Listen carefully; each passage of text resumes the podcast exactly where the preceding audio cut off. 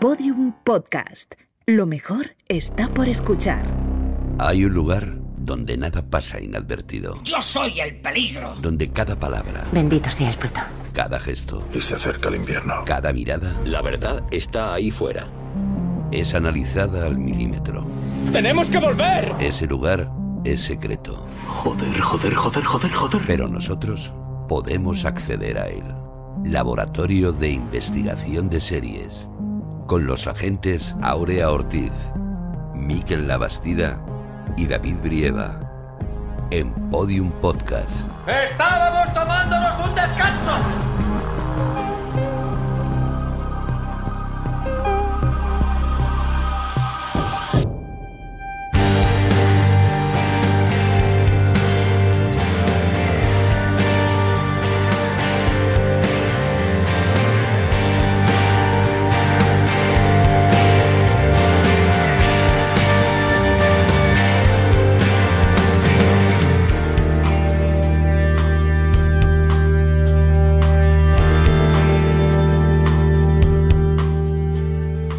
Bienvenidos al Laboratorio de Investigación de Series en el segundo capítulo de nuestra undécima temporada. Hoy vamos a analizar la serie creada por Danny Strong para Hulu que retrata la crisis de los opioides y la construcción del imperio del dolor de la familia Sackler. Dopesick, y para esta farmacológica labor contamos con los mejores prescriptores del LIS. Solo se toma la medicación si será receta un doctor en Alaska, la gente, Aurea Ortiz. Hola. Aurea. Siempre me sorprenden, me encantan tus presentaciones, ¿verdad? No, no sé yo si me la tomaría, si me la Sí, receta el sí, doctor en sí, te lo Alaska. receta el doctor Fleisman. El yo doctor que sí, te la yo cualquier cosa del doctor Fleischmann es bien. Pues nada, encanta de estar aquí. Muy bien.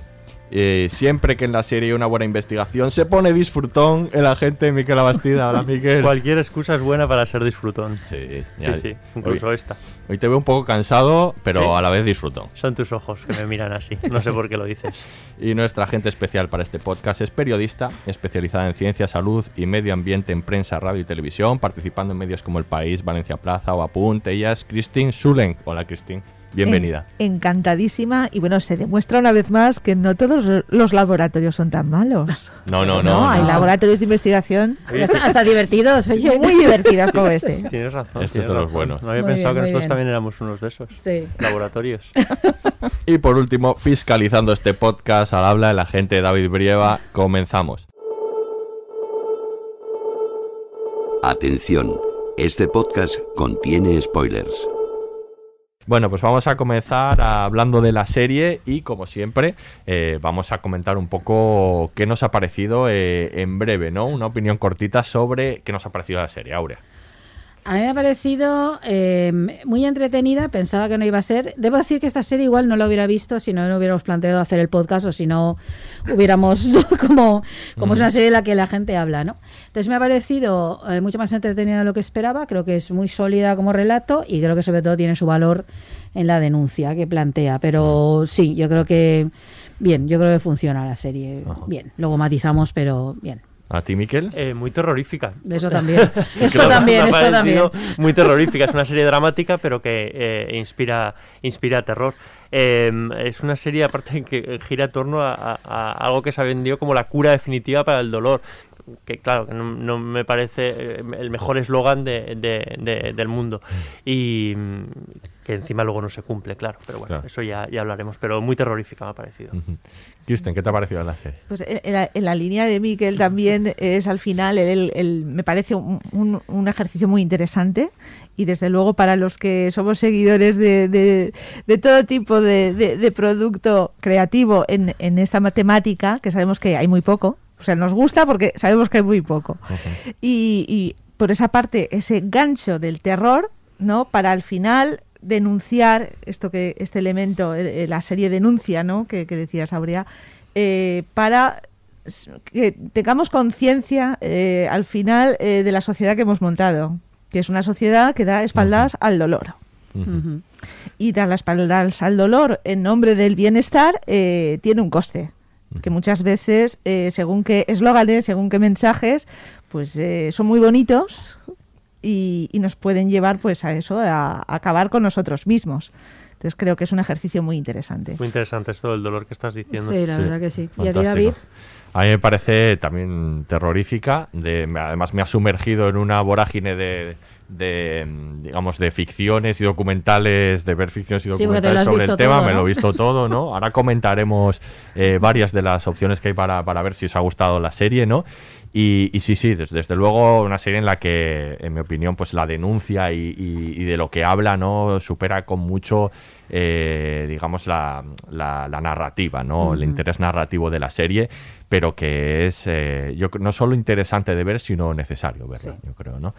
Vamos a escuchar, vamos a escuchar ahora la ficha y continuamos hablando de la serie.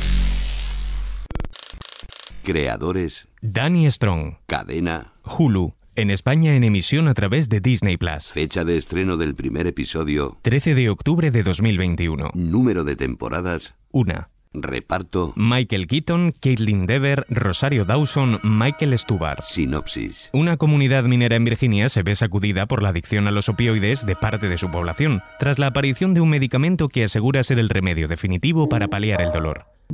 La miniserie está basada en el bestseller de Beth Macy.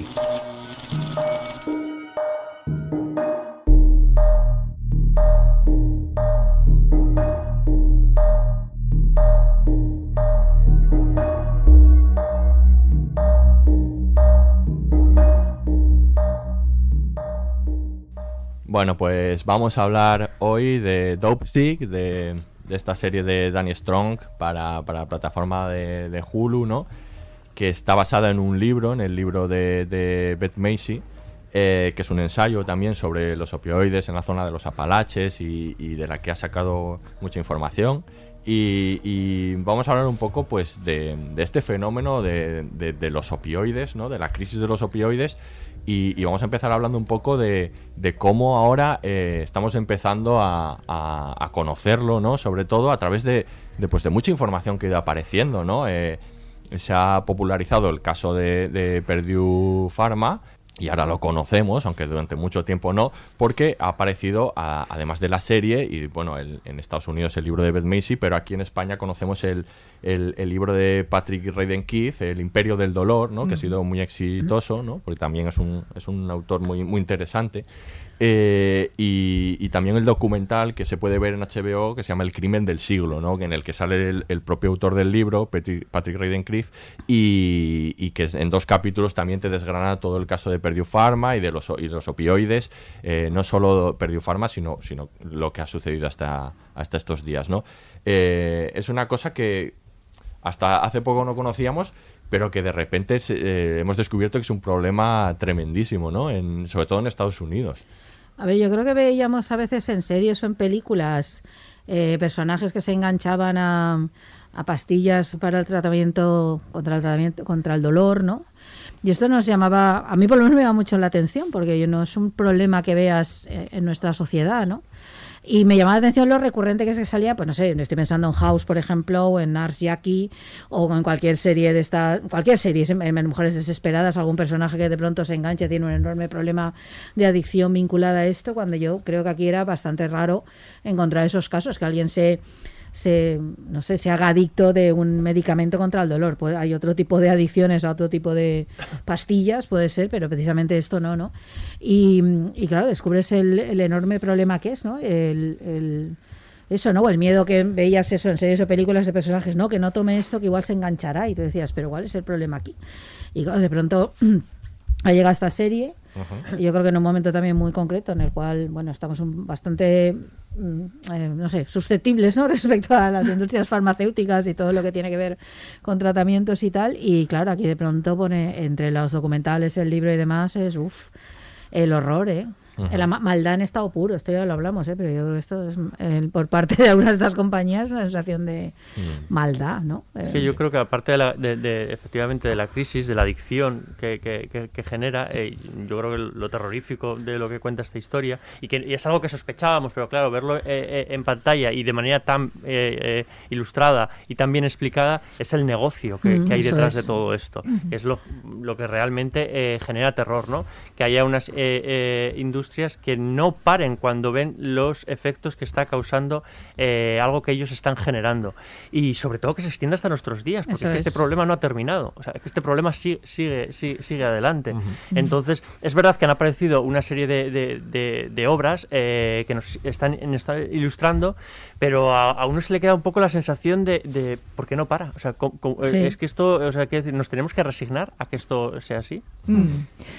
Estoy de acuerdo ¿eh? con, lo, con lo que comentáis. Es verdad que puede parecer un tema eh, desapercibido, ¿no? que, que nos ha pasado desapercibido, pero creo que para los, los y las interesadas en estas cuestiones, en absoluto. Mm, es claro. un tema que tiene, eh, pues arrastra mm, décadas, décadas.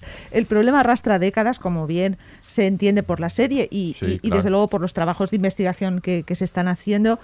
Eh, y, y de hecho, tampoco es una realidad demasiado lejana, porque justo en estos momentos de pandemia ha habido muchos titulares aquí, precisamente en España, que somos de los países, no diría si el más, como se ha titulado en alguna ocasión, pero sí de los países eh, con mayor consumo de tranquilizantes. Eso sí, sí. Y eso que estamos en Europa, supuestamente, con una legislación mucho más férrea, más controladora o más garantista, según desde qué perspectiva se vea, que Estados Unidos. Pero el, el ejercicio creativo, es verdad, que yo creo que como pocas, Mm. como pocas series hasta ahora, creo que si merece la pena verla es por eso, ¿no? Sí. Y, y claramente para, para guionizar esta realidad de la, de la farmaindustria, pues claramente tenemos los malos malísimos y, y los buenos, que en este caso son las víctimas, ¿no? que son los consumidores, los pacientes, que estamos indefensos ante, como, como muy bien dice ahora, ¿no? la, la codicia de, de estas poderosísimas industrias que gobiernan realmente el mundo, Mm. porque realmente llegan mucho más allá. eh, normalmente solamente de un país, sino que son multinacionales, ¿no? Y claro, esto lo pone en la serie magistralmente, está muy bien estructurado y creo que por ese ejercicio merece mucho la pena. Hoy hablaremos un poco también de- del, crimen del siglo de vez en cuando porque da mucha información que, no tenemos eh, en la serie, pero todo esto comienza, dice, dice el, creador de la serie, a partir de dos artículos, uno que escribe el propio Pat- eh, Patrick Radden Keefe antes del libro en el, en el New Yorker y otro que escribe Christopher Glassek en Esquire y dos libros que son los primeros que salieron que eran Painkiller y Dreamland. ¿no? A partir de esta, de esta información, él es donde empieza a concienciarse ¿no? y, y comienza a escribir esta serie que eh, es una serie que denuncia de alguna manera la, la- a Purdue Pharma y las farmacéuticas, pero no ha sido la única. ¿no? Podemos hablar un poco de, de otras obras de ficción que previamente también eh, han hablado de, de esto. En series lo tenemos complicado, ¿no? Sí, eh, no, no hay no hay muchos ejemplos, por lo menos directos, ¿no? En cine sí que tenemos alguno más, ¿no? Se nos ocurre alguno, por Hombre, está ejemplo. el jardinero fiel, por ejemplo, Por ejemplo, ¿no? Que lo hace, no sé, o Dallas Buyers Club, que hablaba de, de los efectos También. secundarios de la. ZT, ¿no? El tratamiento contra el SIDA y como y ha basado en un caso real. La peli de, de- ay, por Dios, se me olvida este el de efectos secundarios. Efectos secundarios, Sí, efectivamente. eh, también. ¿no? Como Sí. esa prozagnación. Prozac ¿no? Nation, también con Cristina Ricci, que también habla un Sí. poco de los efectos del, del Prozac. que Sí, alguna otro- otra, sí. Despertares, eh, aunque yo creo que ahí bueno, tiene otro componente un poco distinto, aunque no, no es tanto una denuncia como...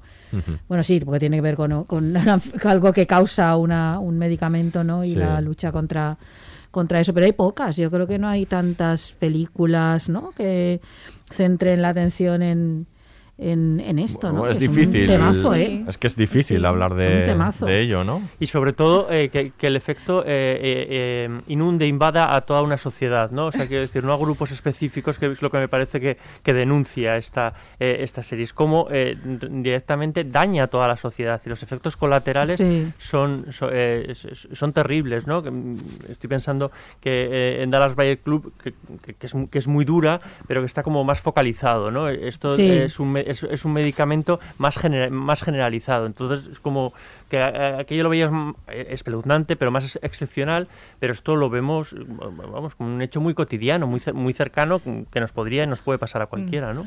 de, de- de referentes históricos en estas cuestiones. Eh, no sé si estaréis de acuerdo. Es una película m- muy poco conocida, a pesar de tener un protagonista con tanto gancho en su momento como Charlton Heston. Ah. La de la de Soylent, Soylent Green. Green. Ah, claro.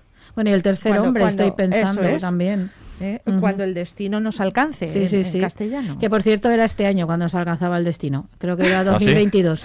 O sea que, que, está bien que lo sepáis. Creo que era ahora. O sea que Pues está. estamos preparados para que nos alcance el destino. Sí. Hemos superado unas cuantas ya. de de- de- el destino ya no se me hace, no me da miedo. Pero, pero en cuanto a adicciones, Sí. claro, mm, eso también es un punto mm, muy a favor de, de la serie. Eh, porque claro, en adicciones, en nuestro cine español sí que se, se, ha, se ha representado muchas veces, incluso tiene su género, ¿no? Sí, el, sí. el- el Sí, pero, género. pero queda pero- como limitado a lo individual. ¿no? Claro. Efectivamente, y a un determinado grupo. Sí. eh, no, no se ven todas las perspectivas. Eso Aquí se ven todas, Sí. ¿no? De cómo participa o participamos toda la sociedad en esta cuestión, porque al final la adicción siempre se dice y siempre se debate si es un problema individual o es un problema colectivo. Ujú. Y aquí queda evidenciado que es un problema colectivo. Colectivo. Esto es muy importante y más en estos tiempos, ¿no? Que hablamos tanto de- del dolor, de la salud mental, de, de esa huida de, de la enfermedad, de darle espaldas a la muerte. Todo esto eh, yo creo que viene ahí también muy bien reflejado, nos, nos acude, evidentemente, Sí. ¿no? Eh, esa es, la, es la base. Yo creo que eh, hay, sí que hay muchas pelis, estoy pensando, por ejemplo, sobre desastres medioambientales. Es verdad que de Sí. estos desde siempre, Sí. bueno, desde Erin Brockovich a muchas otras, ¿no? Y así muy famosas, pero que esta sí que hay como una especie de denuncias permanentes un poco, ¿no? De, de los efectos sobre el medio ambiente de determinadas industrias Bueno, y hay, demás. hay- hay muchas eh, películas que, digamos, que hay una farmacéutica que es la culpable de un, de Sí, un evento, exacto, digamos, concreto. tipo 28 días después. Eso es. que pero realmente no se explora No, el- yo lo que, que es no. el funcionamiento de una farmacéutica, donde- sino simplemente se utiliza como MacGuffin para Mm. construir pues ese futuro distópico en el que va a transcurrir la serie. Sí. Esto sí que parece mucho y es interesante por esta idea ¿no? que existe la Sí, farmacéutica. bueno, ¿no? soy es, Len Green es esto, es ¿no? fácilmente, Justamente. claro, es fácilmente justificable, ¿no? O sea, ¿cómo empezó el fin del mundo? Bueno, fue una farmacéutica, vale, nos lo creemos todos, a partir de aquí sí. comenzamos. ¿no? Sí, no está mal, está bien Sí, ahí, pero sí. Eso, choca muchísimo con, con el lema de la familia Sackler, ¿no? Que era, era Arthur, ¿no? Arthur Sí. Sackler que le decía a sus, a sus hijos y seguramente a los sobrinos también, sobrino. sobre todo que la meta sea hacer de este mundo mejor, ¿no? Exactamente, sí. Cuando ellos lo que han contribuido es a cómo acabar con el mundo, Efectivamente. Los grandes sí. filántropos, ¿no? Sí, Que los sí, llaman, sí. No, otras veces, por ejemplo, esa denuncia, estaba pensando en el caso del tercer hombre, se vincula como a etapas de posguerra o así, o al mercado negro, ¿no? Que era un personaje súper turbio como el personaje de Harry Lime, ¿no? De, que interpreta Orson Welles, ¿no? Que negocia, ¿no? Con medicamentos y ese tipo de cosas. En el, pues sí, eso sí que hay, pero también es como puntual y muy vinculado a momentos muy eh, pues muy concretos, ¿no? En los cuales hay una especie de descontrol de la economía o algo así, cuando lo que plantea esta serie es que no, esto no es descontrol, esto es total control de la economía precisamente, esto es nada de libre mercado, esto es, perdón, el, el problema del capitalismo y la codicia capitalista como la base de, de, este, de, esta, de esta situación, ¿no? Tengo la sensación, es que, eh, que, esta serie retrata a un- a- al sistema farmacéutico en sí. y, Sí. eh, quiero decir, y, y- y los tentáculos que tiene, ¿no? Eh, nosotros lo sentimos un poco lejano porque el, el mundo de las farmacias en Estados Unidos y, y- y en, y en Europa es muy diferente. También en la serie, de hecho, hay una mención, ¿no? Que intentan entrar en. Europa a través de, de- de- de Alemania y lo tienen mucho más complicado. Eh, estamos acostumbrados en las series a, a- ver cómo funcionan las farmacias, a lo fácil que es engancharse a según qué, qué medicamentos, pero lo vemos lejano. Eh, quizá no es tan lejano, claro, que es lo que nos hace, es lo que nos hace plantear esta Eso es. serie. O sea, yo creo que eso es eh, uno de los valores diferenciales de Dopsic. Pero ojo, Mi- Miquel, ojo, to- toda la industria, toda la industria, a ver, eh, toda la industria no.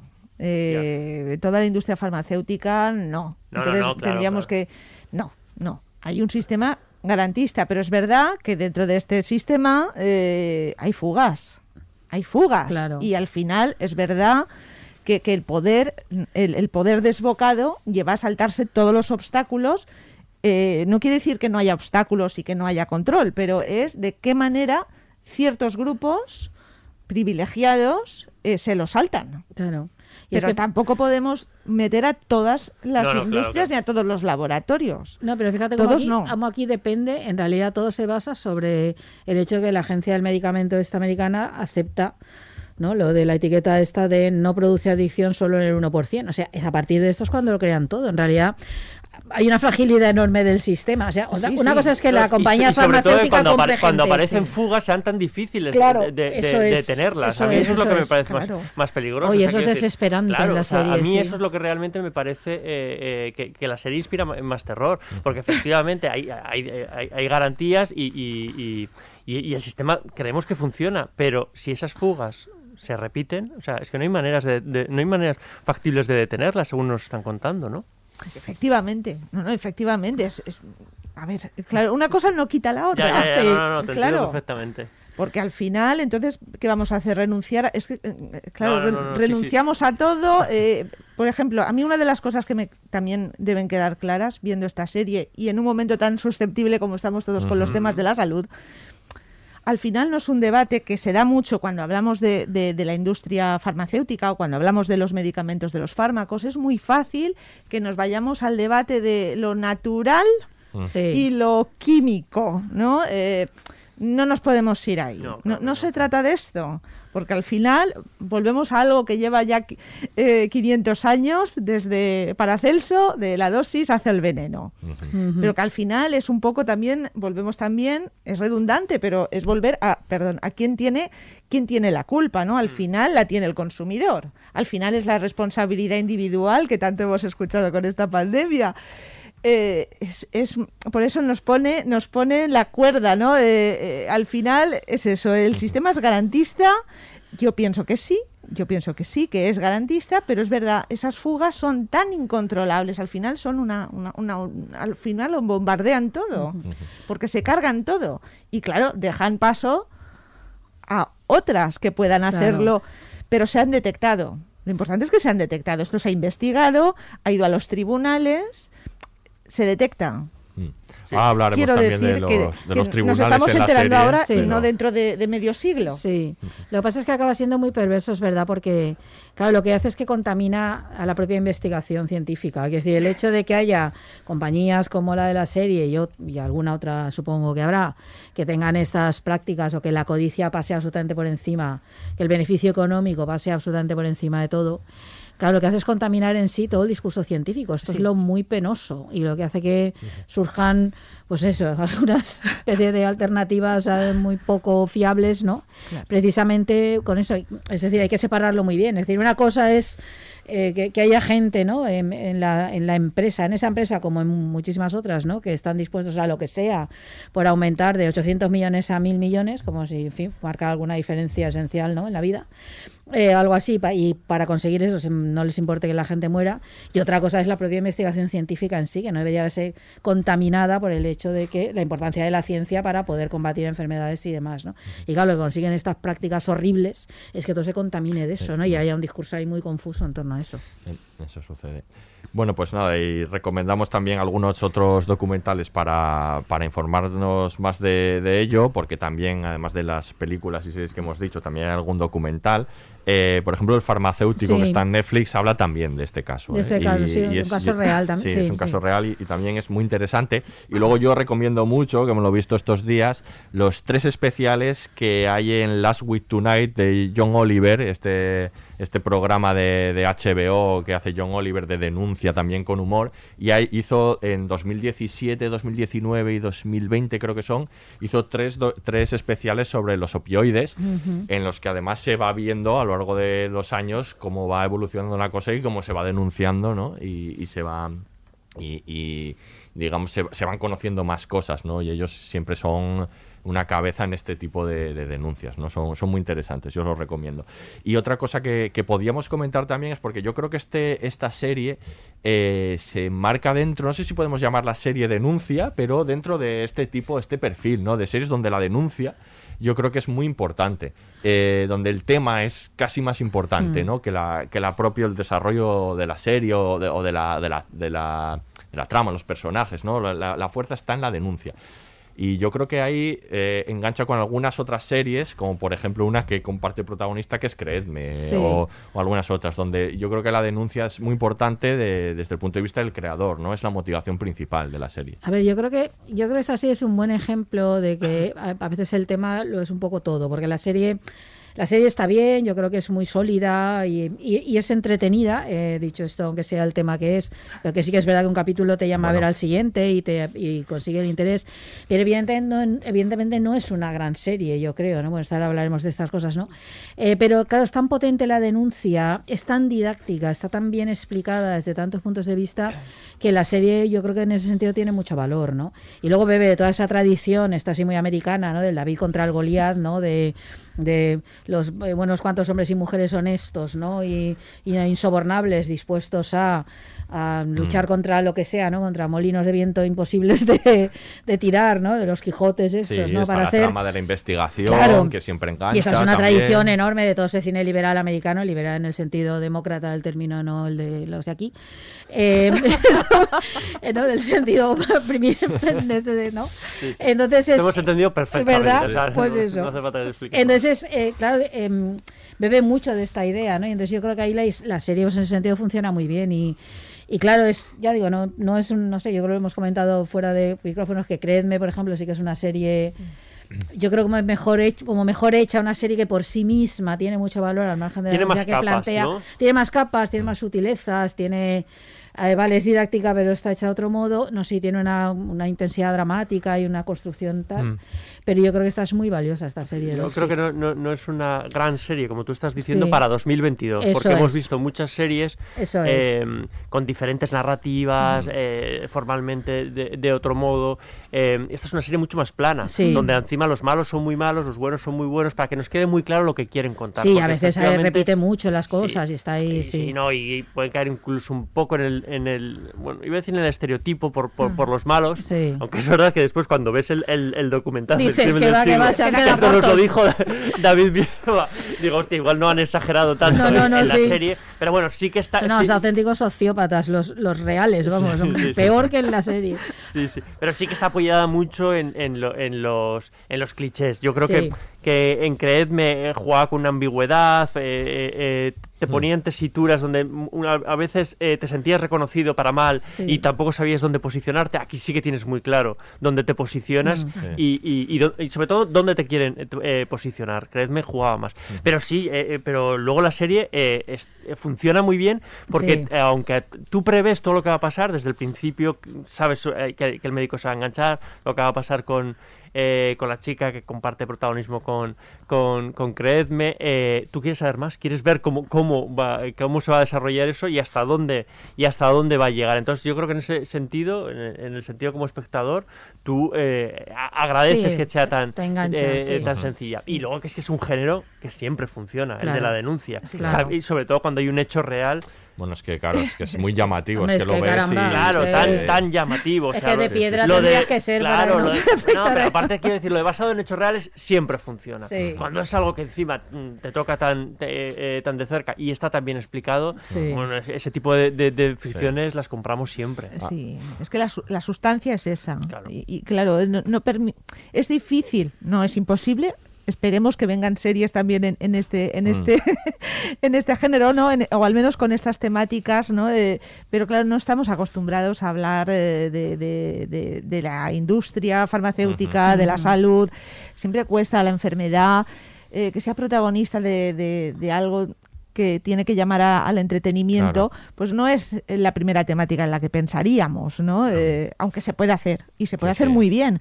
Pero claro, eh, romper con esos esquemas al final eh, te llevan, entiendo, ¿no? A los creadores de la serie a ir a lo seguro, Claro. a la estructura básica, eh, la, la- la que da seguridad Sí. y lo hacen muy bien. Sí, claro, porque hay todo un clasicismo ahí, conta- que decir, hay toda Claro. una tradición de contar esto bien y sólidamente. Yo creo que la serie está completamente en esto. Entonces, claro, no arriesga, pero le funciona. Quiero decir, no pasa nada. No todas las series tienen que ser arriesgadas ni andar ahí haciendo malabares ¿no? y cambiar cosas. No pasa nada. Entonces, yo creo que esta es una serie sólida, un poco, un poco a la antigua, lo que comentábamos antes, que a veces una serie como de los 90, ¿no? Sí, en su sí, planteamiento este por estas sutilezas que las series han alcanzado, que hay una libertad creativa y narrativa ahora muy grande y esta pues digamos se mantiene en una cierta cierto clasicismo, pero yo creo que le funciona, pues funciona bien, claro. Sí, parece que podría ser complicada. A mí el, el primer Sí, capítulo se, se me hace más denso, eh, hay, hay muchas explicaciones que tienes que estar muy, muy atento y si no eres avezado, pues se te escapan cosas, pero enseguida creo que ahí es muy importante eh, los personajes, que enseguida Sí. empatizas con ellos, eh, te metes en la trama. Sí. Yo creo que son, además, estas series, yo creo que son difíciles de vender. O sea, que, que los, que los productores vean en esta... ¿no? Que le Y no será una- porque no tienen buenos comerciales serie- para, para venderla. Son series complicadas de vender agresivas de venta. y, y que encima luego saben que se van a encontrar Sí. un lobby enfrente. Sí, ¿no? pero yo creo que han pillado ¿no? un buen momento, o sea, han pillado En este un, momento, un claro. buen mal momento, ¿no? Que decir lo que Sí. decíamos antes, ¿no? En este Sí, momento sí, que estamos tan susceptibles A a los mí- temas de salud, yo creo sí. al momento idóneo. Estas series basadas en hechos reales y de denuncia, a mí lo que me interesa también mucho es el tema de la verosimilitud y el tema de la realidad frente a la ficción. Claro, siempre, lo, claro. siempre lo hablamos en, esto, en estos casos. Yo creo que en este caso es especialmente delicada esa línea por el hecho de que los acontecimientos siguen sucediendo a día de hoy, ¿no? Claro. Y lo hablamos también cuando hicimos Chernobyl, otra serie que también denuncia de alguna manera, ¿no? Las series de David Simon, muchas otras.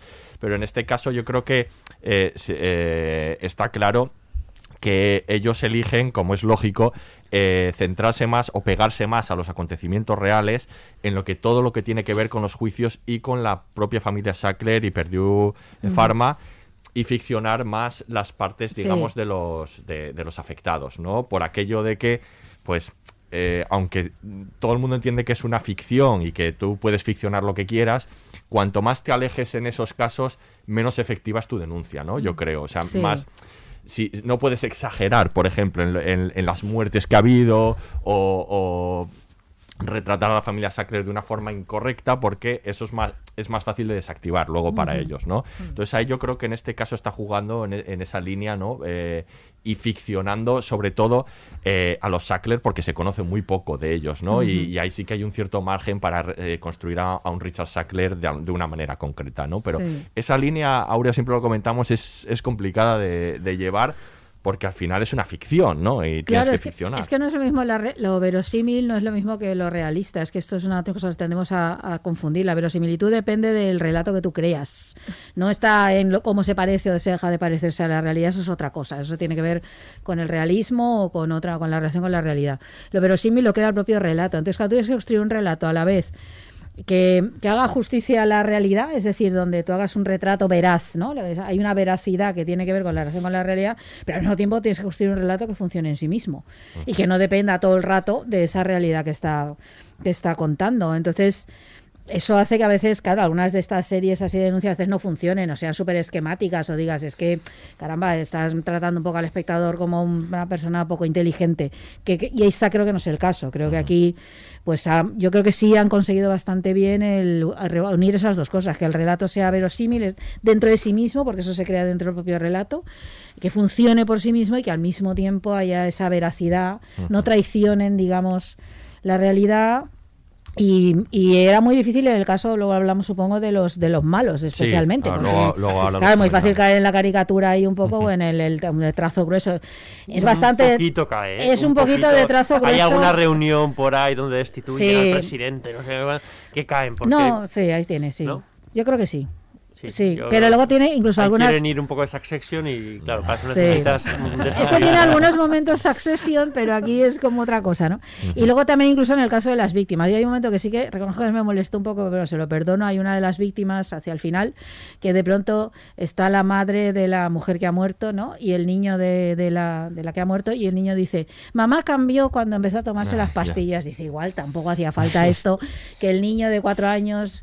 O sea, es como... No, no lo necesita. Sí, pero sobre bueno, todo yo, porque lo dice ahí por primera vez, ¿no? Claro, Y la y- madre dice, ah, pues pastilla. y, y toma claro, y, la- y de pronto y- la abuela se sorprende. Entonces eran como de verdad tienes que jugar la, la carta del niño que ha perdido a su madre.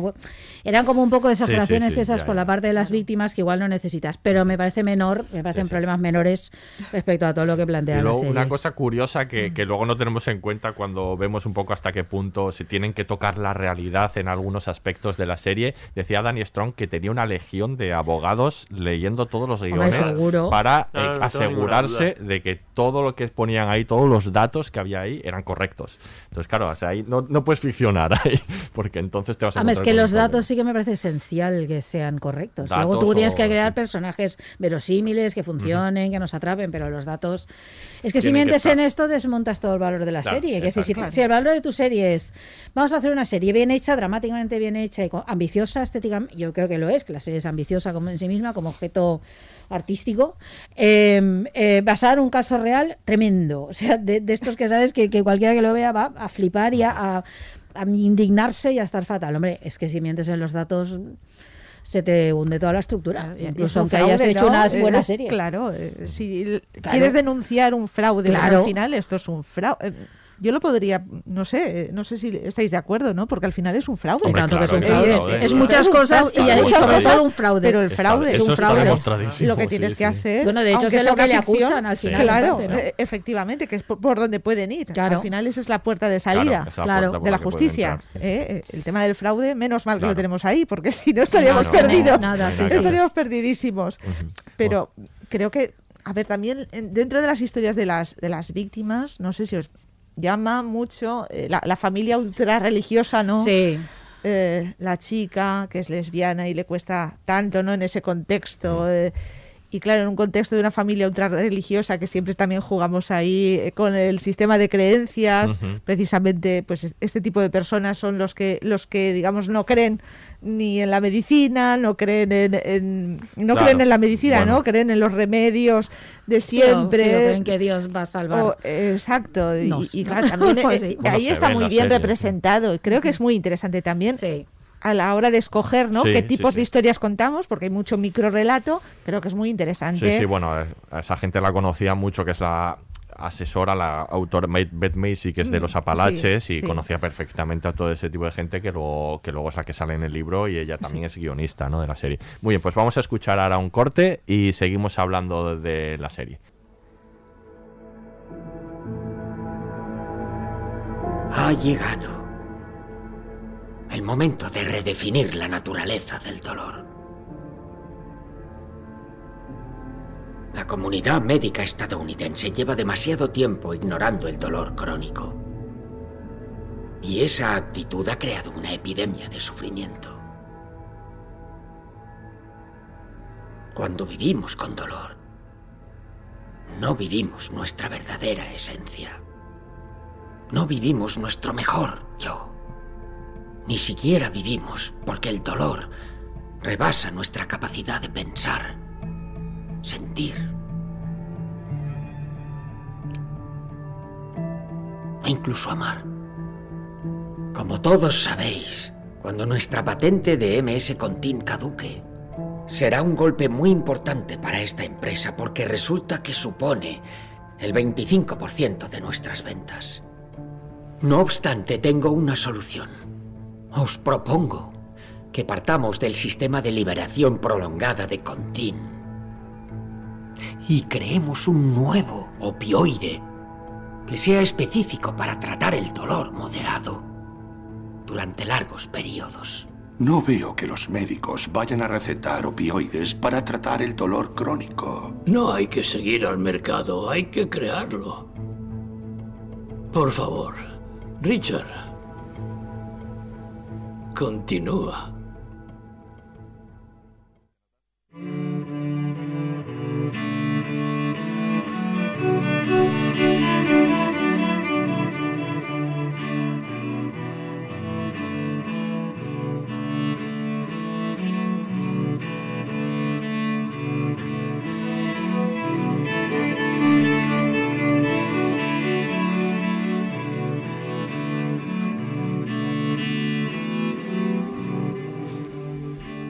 Pues continuamos hablando de, Dopesick, una serie de Danny Strong que es curioso, algunos lo conoceréis y mucho porque es el, act- el actor que hacía de Jonathan en Buffy, En Buffy Cazavampiros. Cazavampiros, Eh, ahí efectivamente. apareció. Y no solo eso, Aurea, sino de Doyle en Las Chicas Gilmore. Sí, sí, sí, También. sí, lo sé, lo sé. Que está, está la ves tú. Pues este ya lleva La tiempo como creador, ¿no? Eh, Sí, sí, sí, él, él ha aparecido en un montón de, de Ujú. series. De hecho, aparece en Mad Men. O sea, él eh, apareció en Seinfeld, en Anatomía de Grey, en Cómo conocimos a Anatomía madre han aparecido todos. El actor invitado. Ha aparecido en un montón de series. Él dejó un momen- eh, durante un tiempo la, la actuación y se dedicó a hacer guion. Es verdad que ha ganado algunos semis, pues sobre todo es curioso porque deja la actuación de, de- de- de, bueno, de series sobre todo, ¿no? Que como hemos visto, para hacer eh, películas muy políticas. Él hace recuento y hace Game Change, no sé si os acordáis. Game Change, Game Change es la de Sarah Palin del HBO, la serie, la película está de que hablaba sobre Sarah Palin del HBO, sobre esas Ah, elecciones. sí. Y recuento son las elecciones anteriores, las de 2000, las del las del pucherazo, vamos, la del Sí, sí, sí, tal cual. Tal, tal cual. cual. Ha quedado claro. Lo- lo dije. Era, Es la mejor es, manera es lo ¿no? que de es, es lo que expresarlo, ¿no? Y aquí sin opinión. ¿eh? No. Eh, Aquí hemos y venido a opinar. eso Hizo también eh, el mayordomo, esta que es sobre, que es Forrest Whitaker, que es el mayordomo de la Casa Blanca. sí, Bueno, eh, y luego eh, recuperó un poco la actuación porque eh, que la había dejado un poco de lado, se había dedicado a eso porque le, le- le llamaron para actuar en Mad Men, que es su serie favorita, ¿no? Y dijo, Como la mía, como la tengo mía, que bien, volver, muy ¿no? bien, muy bien. Ha hecho un poco de todo. Y luego ya como, como creador, un poco ese, ese tipo de, de películas con las que ha, ganado algún Emmy, ya daban a entender un poco su interés por temas políticos, ¿no? Y, y- y del momento, además, ¿no? Y ahí es donde llega él a, a hacer eh, esta serie, previo a la otra serie que él como creador o showrunner lleva, que es Empire. Empire la, la hace junto con, con Lee Daniels, ¿no? Y, y también es actor en Billions, que está así ahora, le, le podemos ver ahí. Y, y bueno, llega, digamos, eh, eh, de esta manera, ¿no? A, a- a esta serie. Eh, a través de, como decíamos, pues haber leído pues a, a Beth Macy y todos estos artículos que pues él decía que le habían encabronado mucho y que decidió escribir, ¿no? Sobre Normal. esto en un momento muy particular, sobre todo en el que sale ya la serie, ¿no? Porque la empieza a escribir 2018, más o menos. Pero claro, sale en un momento eh, muy interesante para, bueno, no sé si calificarlo de interesante, pero por lo menos a nivel de del efecto que pueda tener la serie, ¿no? Con después de, de la pandemia, del Claro, COVID, ¿no? que- Hablar de farmacéuticas. Momento idóneo, En sí. estos momentos, ¿no? Eh, no sé si pensáis que eso puede influir sobre, el- sobre la atención que haya podido tener la serie o el éxito de ella. Yo creo que muchísimo. no, no es casual. Pienso que no es casual. No lo lo que pasa también coincide con el ocaso. eh, después de las investigaciones, de, de poner el dedo ¿no? Eh, sobre, sobre esta eh, profunda llaga del sistema, eh, al final yo creo que, que el momento es idóneo y evidentemente mm, yo creo que el interés eh, está mucho más despierto en estos momentos que, que en otros que en otros. Eh, lo sorprendente para mí es que todavía no se ha convertido en una serie de culto, de culto para determinado público, ¿no? El, el, el antivacunas en concreto. Sí, está sucediendo, sí. Eh, sucede, Sí. ¿no? Lo, lo ha, Eh, lo ha denunciado el propio creador, que bueno, sí. que una de las peores cosas que le ha podido suceder es que se está utilizando Ya, como pero- argumento por, Claro. por algunos antivacunas. Eso en, o- en Estados Unidos en especialmente. Estados Unidos. Y, y el hecho, como decía ahora antes, de que, este, que, que la serie pueda llegar a generar desconfianza en los propios medicamentos o en la medicina, de alguna esta manera. es la sombra. Esta es es la- la, la parte sombra, mala. pero es inevitable. Eh, eh, Evidentemente, eh, esto es algo que también tiene desde, desde el minuto cero, hay que asumirlo. Sí. Sí. Apostar por este tipo de temas es al final lanzarse a un debate que tiene muchas aristas también. Tiene muchas perspectivas, pero tiene muchas aristas. Y claro, evidentemente el peligro que corre esta serie es que la hagan bandera determinados colectivos que desde luego está fuera del alcance de la serie, de los creadores de la serie. Yo estoy convencida. Muy, muy claramente, lo- lo- ellos distinguen perfectamente entre lo que supone la ciencia, digamos, o la necesidad de hacer tratamientos de lo que supone la codicia capitalista. Vamos, eso queda clarísimo. Queda clarísimo. Y lo otro será una interpretación torticera. Claro. Quiero decir, como, como la que están haciendo para justificar un montón de cosas, Claro, cogiendo eh, totalmente. alegatos de una, donde una no- manipulación permanente de los datos y demás, sí, sí. Ahí sí. Hay que decir también que es un momento, no solo en este sentido, sino es un momento interesante de salida de la serie porque la serie decide, que luego hablaremos al final del todo, decide detenerse en un momento dado, pero el caso continúa. O sea, muchas más denuncias ha habido sobre Purdue Pharma y, y siguen saliendo noticias a día de hoy y luego comentaremos un poco cuál ha sido el devenir después de- del final de la serie, ¿no? Lo que ha sucedido con, con Purdue Pharma, ¿no? Eh, bueno, hablemos ahora un poco de, pues esto, de, vamos a entrar en profundidad, a hablar sobre, sobre la serie, esta serie de, que, que Danny Strong propuso pues un borra eh, eh, se produjo una casualidad. Muy que es bien que- Danny Strong, que no lo he dicho. Sí, Después de contar toda su historia... Muy bien, eh, Jonathan muy, de muy- bien el Jonathan de Buffy, nos ha gustado mucho su evolución. Sí, sí, sí. Sí. Y, y es curioso porque él tenía un proyecto ¿no? sobre esto y, y se encontró con que el- dentro del mismo estudio, un estudio hermano, digamos, del suyo, tenía, había comprado los derechos del libro de Beth Macy.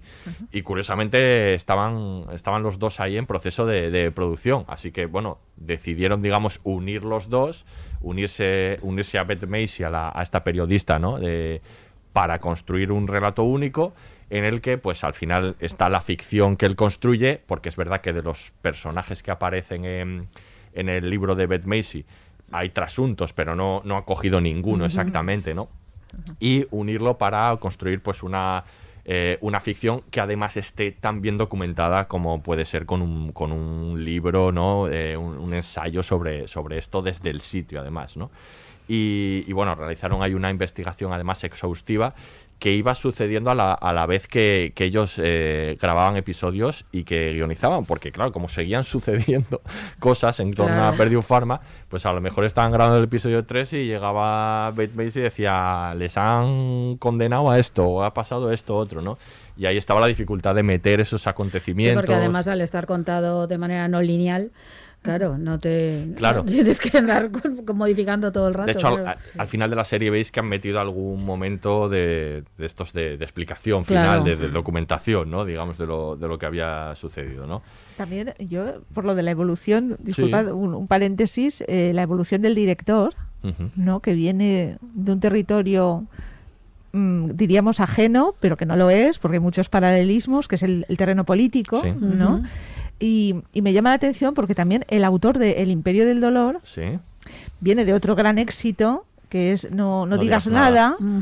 que es político, Sí, absolutamente, sí, sí, sí. ¿no? De Irlanda, de otro conflicto enorme. Un libro del Norte. sensacional, por otro lado. Y es fantástico y es curioso, ¿no? Cómo en la evolución de estos creadores, porque al final hablamos de creadores, vienen de un terreno más bien político y después aterrizan en, en, en, en la, en la farmaindustria, ¿no? Que también es un terreno político. Es un que la terreno pol- muy es que es político. una- es que la política y la economía, o sea, quiero es que decir, son, El mercado, ¿no? son terrenos políticos esos, evidentemente, donde se juega la, la- la sociedad. Es que nos jugamos eso, sí. Es que es inevitable que eso sea así. Los datos son, son escalofriantes, los que aparecen tanto en la serie como en los propios documentales que habéis podido ver, ¿no? Entre el 2009 y 2019, según el CDC, se estima que 500.000 personas murieron Sí, ¿no? por sobredosis de, de opioides. Es un dato, bueno, no sé, es que no te cabe en la cabeza, ¿no? Sí, brutal. Bueno, y todo lo que conlleva, claro, los 500.000 muertos por un lado y eso es lo que supone la, la cantidad de vidas destrozadas que hay ahí. Sí, sí. Además de los 500.000, claro. Sí, pero yo que cuestiono siempre eh, el tema de los datos, me gustaría saber muy bien de dónde vienen esos datos también, Eh, cómo se contabiliza, porque muchas veces, y de ahí eh, el poder de estas industrias, es que muchas veces no se sabe muy bien cómo los pacientes, la- las personas fallecen, ¿no? Claro. cómo descartar eh, factores, no siempre es fácil. Entiendo que la cifra, desde luego, no, no será, será siempre es orientativa, es aproximativa, pero desde luego no, no, no resta eh, que, que- que desde luego estemos debatiendo sobre esta cuestión. eh, no, porque esto también, eh, dentro de los más dogmáticos, eh, que en el debate, en la parte pues médica, científica, que hay mucho dogmatismo también, eh, al final cuestionan también estos datos, de dónde se los sacan.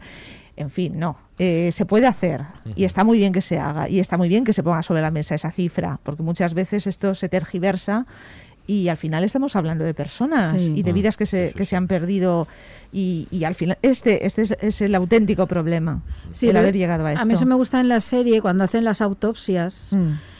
Me- no sé, que la serie sea tan minuciosa en eso, porque justo va en esa línea, ¿no? Al principio empieza, no encuentran casos, pero te cuenta cómo se, cómo se hace eso, porque claro, tú al principio piensas, pero ¿cómo van a contar la cifra? O sea, ¿cómo distinguen si ha muerto de esto, de esto, aquello? Entonces, me gusta, esa, por ejemplo, esa parte me gusta mucho, porque sí que aprecias muy bien, primero, el enorme esfuerzo que supone reunir los datos, la, o sea, lo- o sea todo lo que hay que desplegar para poder juntar ¿no? el caso contra la farmacéutica y segundo porque ves esa dificultad que tú decías ¿no? de cómo cuentas las víctimas claro que tengan que revisar todas las autopsias que tengan que andar descartando eh, determinados elementos y demás por ejemplo ahí está muy bien ¿no? y yo creo también da la medida de lo minuciosa que ha de ser la investigación real no, no me refiero ya solo respecto de la serie sino que en ese didactismo que la serie tiene agradezco que me muestren esos procedimientos, ¿no? que pues son tediosos, entiendo que se habrán pasado horas ahí los investigadores y demás, y eso me gusta, me gusta ver, pues eso, que aprecias ese esfuerzo inmenso que supone. Bueno, y a mí esa parte me llama muchísimo la atención.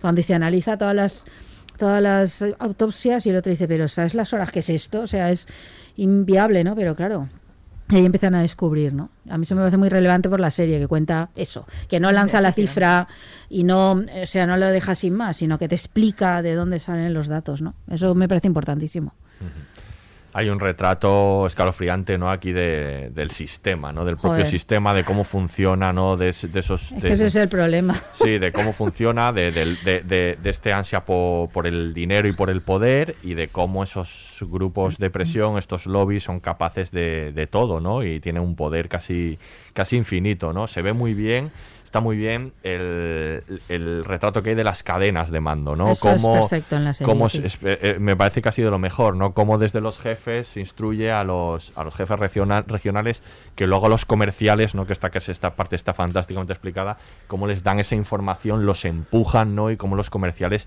convencen a los médicos, ¿no? Luego, al final, algunos de ellos eh, lo harían más más interesadamente, ¿no? Pues seguro hay médicos de todo tipo, como por, el dinero, por las, por los sobornos, porque al final son sobornos, ¿no? Y otros como el personaje que vemos de eh, interpretado por Michael Keaton son engañados, ¿no? Hmm. Son engañados totalmente, ¿no? Todo ese, toda esa estructura, ¿no? Se ve muy bien y entiendes muy bien por qué es tan difícil de parar. Eh, hombre, eh, para mí es llamativo porque hablamos de gran corrupción y de pequeñas corrupciones. O sea, quiero decir, es como eh, está extendido en, todo en toda clase del sistema. O sea, tú ves a los pobres comerciales, que son pobres, personas, en, el sentido más estricto de, la palabra, hablo de moralmente y, económicamente, que se están peleando, quiero decir, mm, por, por migajas directamente, pero que están dispuestos a asumir cualquier cosa, cualquier tipo de explicación con tal de vender, vender, vender, vender. Y ese es al final el capitalismo, por, eh, otra parte, ¿no? Pero se sostiene desde las grandes eh, plataformas y también desde los pequeños eh, espacios, ¿no? Como el que ocupan los, los, comerciales. Yo creo que eso es muy fascinante en, el sentido de la palabra de, cómo se mueve esta sociedad. ¿no? Y, que, y que imaginativos son para construir este tipo de cosas. O sea, estas ideas que tienen, ¿no? Lo, argumentario da mucho miedo. El argumentario, que luego hablaremos de, los puntos, ¿no? Pero, pero ser capaz de decir, hostia, que, vamos a hacer que los comerciales tengan, no me acuerdo cómo lo llaman, este techo ilimitado, ¿no? O sea, cuanto ah, más vendan, ah, más ganan. Por lo tanto, se hacen adictos a ellos. Y tenemos al personaje y que nos sirve, que, con el que vemos todo este proceso, que es el de Will Poulter, que es el, el comercial, digamos, que parece que tiene una conciencia, pero que no puede parar. O sea, no puede parar. Él, él cuando ya lo sabe lo que está sucediendo, sigue vendiendo. pero es que lo que es Mm, lamentable es que esto es la propia estructura del capitalismo que decir es que es, es verdad que a ver que son palabras muy gordas y cuando decimos esto es como que no matizas pero es que es la realidad se trata de la ganancia ante todo de ponerlo todo al servicio de esa ganancia del todos ganamos en el camino que es en lo que convencen no a todo el mundo. Y entonces a mí me parece una expresión perfecta de a ver, hay una, parte hay una parte de la maldad, porque yo creo que aquí el Richard es, este es la maldad, que hay una parte ahí porque él saben lo que están haciendo perfectamente y el coste que tiene a consecuencia de sus actos y siguen adelante. Y luego esa banalidad del mal de la que hablaba Hannah Arendt, es esa cosa de formas parte de una cadena en la cual cada uno tiene como su papel, uno más arriba y otros más abajo, entonces tú vas cumpliendo tu papel, eres consciente de mayor, en mayor o menor medida de que eso que estás haciendo no está bien, algunos lo saben claramente y otros lo sospechan, y sin embargo sigues eh, pues eso, porque es como, pues es, que el concepto este banalidad del mal es muy chulo, porque claro, banal, pues eso es que están, es como se comportan de manera banal, se comportan como les pide el sistema y como les pide, como les pide la sociedad, hombres y mujeres de éxito que venden y consiguen, ¿no? Ser ahí la cuota de beneficio y consiguen sus grandes apartamentos, irse de viaje y no sé qué, y están colaborando en esto. Entonces hay como esos grados, ¿no? O sea, como la maldad tal cual, porque yo creo que es maldad, o sea, yo lo siento, pero no puedo matizar eso, lo del tipo, lo de la familia Sackler, esto, y si ves el documental ya, vamos, lo tienes clarísimo. Sí, sí. Eh, y luego esto, pues todo, todo esa, pa- la- los ejecutivos que participan de ello, que también cobran esto, también forman parte de esto, las- los, los cargos intermedios, bueno, y luego obviamente todas las gentes a las que sobornan por aquí y por allá, que esa es otra cuestión. Que ahora sí comentamos alguno de esos. Claro, y, y es que estoy súper de acuerdo con lo que acaba de decir ahora. Eh, esa, esa sensación de crear en la gente esa sensación de ganancia. Eso es. De convertirnos a todos en ganadores En del en- sistema. en- exactamente. Y, y jugando también con otra idea muy potente, la idea de libertad. Porque Claro. al final estamos hablando de un sistema que la, la libertad al final es un supermercado.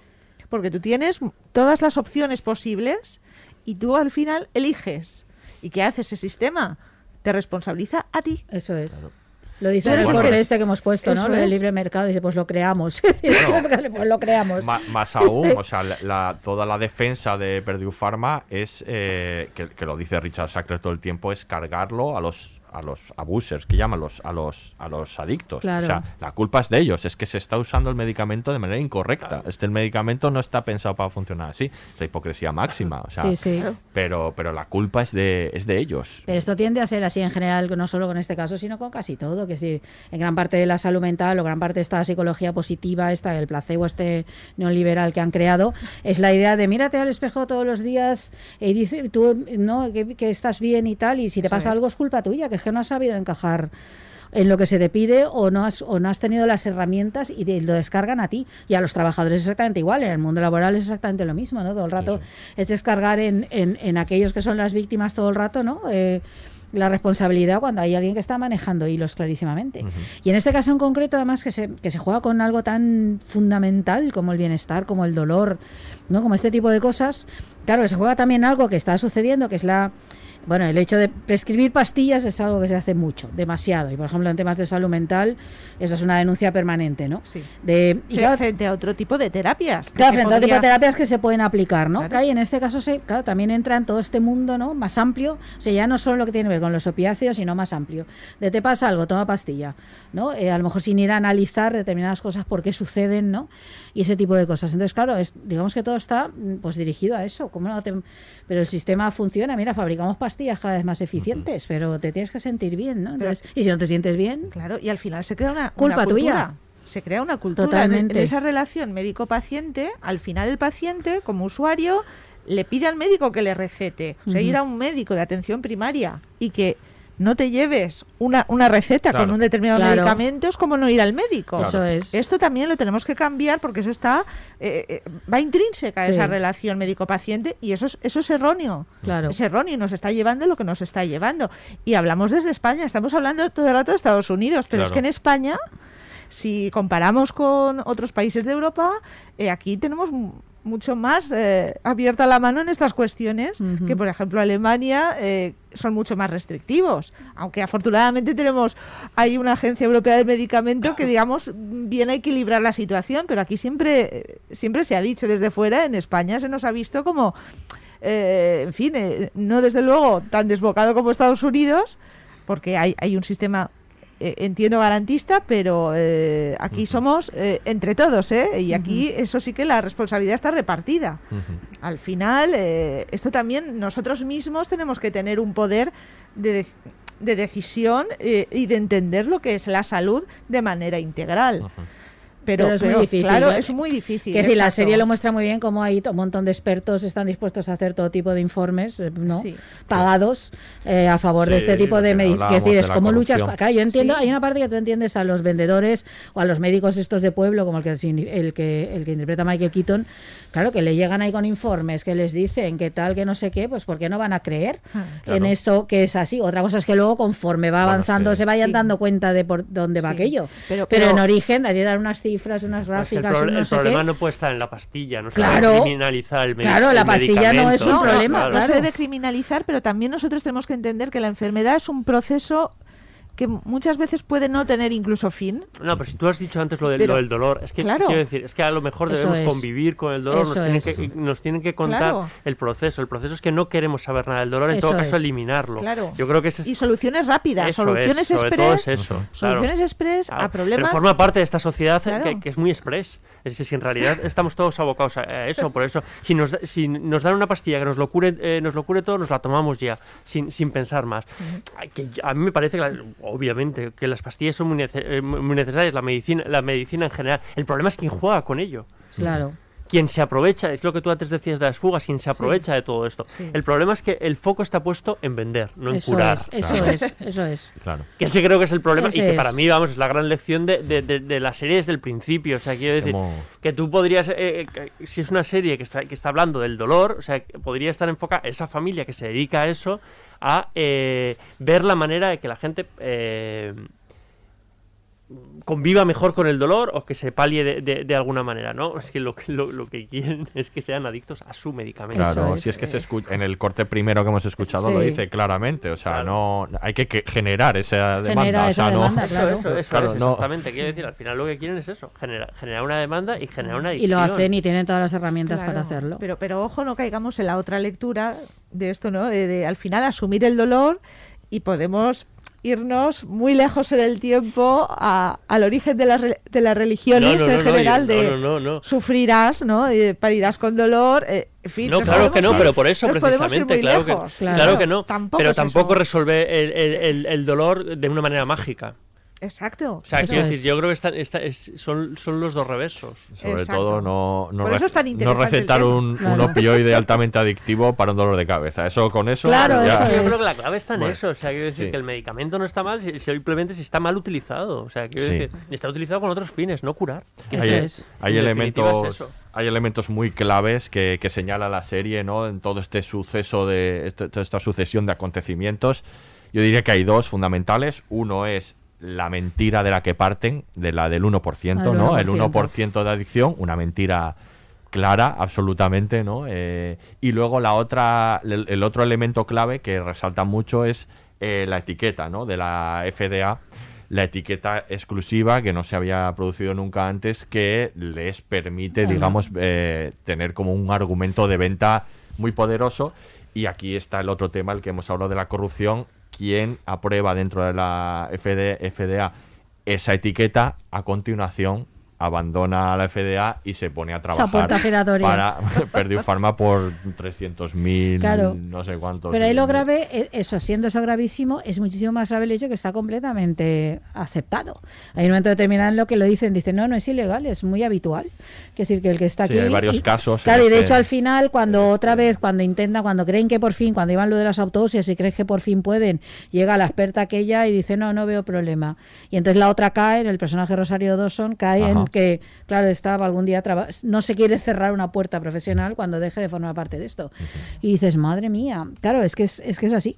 Pero que está plenamente aceptado que eso se haga, claro, que, que es normal, que tú tienes un experto que trabaja en la FDA, pues oye, luego ha trabajado en la gran empresa. Eso, pues con el caso de Giuliani, que ese es otro también. Otro también, sí. No, pero entonces, es- claro, está completamente normalizado. Eso es un tipo de corrupción mm, legal, esa es legal. Es decir, no hay un soborno en términos estrictos, es un... Claro, sí, pero no es de trabajo, no tanto. ¿no? Puedes claro. cambiar de trabajo. Claro, tú puedes cambiar de trabajo y además eres un experto en la materia, con lo cual, porque no te va a contratar una empresa. Al final es o sea, el- podrá ser toda la falta de ética que se quiere, todo lo inmoral e indecente y todo lo que no se le da gana decir, pero ilegal No, no, claro. no es, claro. Entonces dices, vamos a ver, pero y, esto es y si se, imposible. y si se te pone complicada la cosa, le arrojas lo siguiente. Dolor irruptivo, pseudoadicción, individualización de la dosis, quinto signo vital, cualquiera de todos Oh, estos etiquetas, términos construidos quieras. por el pero marketing de la, de la enfermedades empresa y, y, y que son tremendas. Es Yo, o sea, todavía no doy crédito del término pseudoadicción, que dice que es que si no son adictos realmente, sino que lo que necesitan es están mal prescritos, Eso es. sino necesitan más pastillas todavía. Eso es. Ese es el problema que tienen. Es alucinante. O sea, que esto lo dijera un médico que era dentista originariamente comprado, como es el Haddox, que es el personaje este que aparece, que se invente este término y lo utilicen. Bueno, es, es- un. Claro, no maldad, maldad, maldad. Yo creo que no hay otro. mo- O sea, podemos encontrar todas las explicaciones sociológicas que están y todo lo que estamos aquí intentando hacer y todo esto, pero hay una parte de verdad de maldad ahí, que sí, de tío, tú como médico experto aceptas esto. Bueno, pero esto eh, De maldad va de del sistema. y va de umbrales. No, no, de- es como claro, el dolor, ¿no? Es muy claro. difícil. No, pero que el Eh, sistema favorece esos sí, sí, comportamientos, claro. que tenemos un sistema que favorece a los malos. Yo no, esto suena muy muy infantil, pero es que no le veo otro modo. Yo cuando acabas la serie que es desesperan, des- ¿no? es muy desesperanzadora, es esta sensación de, ostras, ¿qué necesitas? Para luchar contra esto, Es decir, que, que solo que haya que te- tener la inmensa suerte de que haya tres o cuatro personas honestas en algunos sitios, en justicia, no sé dónde y tal, que sean capaces de asumir el coste de esto, porque como no haya estos, olvídate. Sí, porque el Pero retrato dices, que hombre, no de- puede ser que el sistema Pero- funcione así. y sobre o sea, todo en, en- en- en torno a la salud. Claro, Claro, claro, es, que, es un terreno muy fangoso. Muy fangoso, muy resbaladizo. Y ellos lo saben. Mm. Precisamente tratar el dolor es muy difícil. Es, es de lo más complejo. Es de lo más complejo. Claro, y porque que- ¿dónde pones el umbral? Cada uno tenemos un umbral de dolor. Claro. Es, ¿dónde, ¿Dónde acaba lo físico? ¿Dónde empieza lo sugestivo? Eso es. Es muy difícil. Y, y lo mismo pasa eh, en el terreno de la, de la psicología, de la psiquiatría, la adicción. ¿Dónde está el umbral para decir, señor, señora, usted tiene una adicción? Mm. Es muy difícil también. ¿eh? Esto es un debate nada, nada infantil y nada banal. Porque claro que hay intereses en juego, pero también hay investigación en juego. La ciencia no nos puede tampoco de momento dar muchas claves para, para definir. Entonces, ahí es donde estos personajes encuentran fácilmente Claro. esa puerta de salida para eh, corromper el sistema. Claro. Lo saben perfectamente. Lo saben perfectamente. Ahora están estos burócratas a la espera de que les lleguen estos es. tiburones. Claro. Porque lo que quieren es eso. Estaban ahí, estaban en el sistema y están esperando a, a ver eh, eh, en qué círculo pueden entrar para, para lo mismo. Eh. Evidentemente, por eso es súper, ¿no? Es la- ahí la serie, eh, claro, eh, por, por eso merece tanto la pena verla. claro. Y tú has puesto el, el- el foco en el lenguaje, en el Claro, marketing, claro. Sí. en la perversión del Esa lenguaje. ciencia del mal, puedo decirlo, ¿no? Sí, sí. Así, El marketing, ciencia Tú puedes del mal. decir lo que quieras. Claro. No, sobre todo, Yo- sobre, Bueno, y ciencia sobre no. todo Es aplicada decir, y sobre todo aplicada es práctica del mal. Tiene mucho o de sea, ciencia, yo sí, estoy de es acuerdo. Es que no es lo mismo utilizar el marketing para vender televisiones que para vender medicamentos. Evidentemente. ¿Por qué?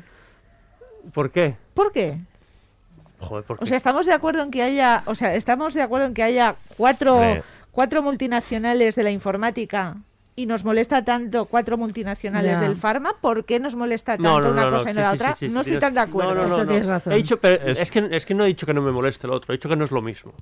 Claro. Muy bien ahí. Las, consecuen- las consecuencias son más ves. graves. Claro, claro. eso, o sea, quiero decir, no es que no me, o sea, quiero decir, lo- hay que analizar, hay que analizar cómo estamos en la, en la industria del marketing y en la perversión del Bueno, lenguaje. si lo cambias, por ejemplo, por hipotecas en vez de televisores, también ahí dices, ya las, no, con todo lo que hemos vivido. Es, es que es un poco así. Sí, sí, abso- que absolutamente. sí, que es de ciencia absolutamente. del mal, que de La verdad. ciencia del mal. sí. Eh, pero no son lo mismo las hipotecas que las televisiones. Efectivamente. Eso digo, Por no, mucho claro. que yo esté No, enganchado no, está a las, clarísimo. a las televisiones. Directamente. Qué poco ha dormido que Miquel tengo, que, tengo, que, tengo, que tengo adicción. No, a mí, a mí me llama mucho la atención la utilización del lenguaje. Es en general en la sociedad. ¿eh? Me parece que pasa en la política, me, parece me parece que pasa en la economía, Sí. para despistarnos Para continuamente. desactivar, para... Sí. Para no entender absolutamente nada, para no parecer... Es verdad, o sea, quiero decir, lo único que quieren es marearnos a través del lenguaje cuando el lenguaje es una herramienta puesta en marcha para entendernos. Claro. Mira, y yo- entonces está completa, completamente desvirtuado. Y aquí está aplicado a su máxima potencia.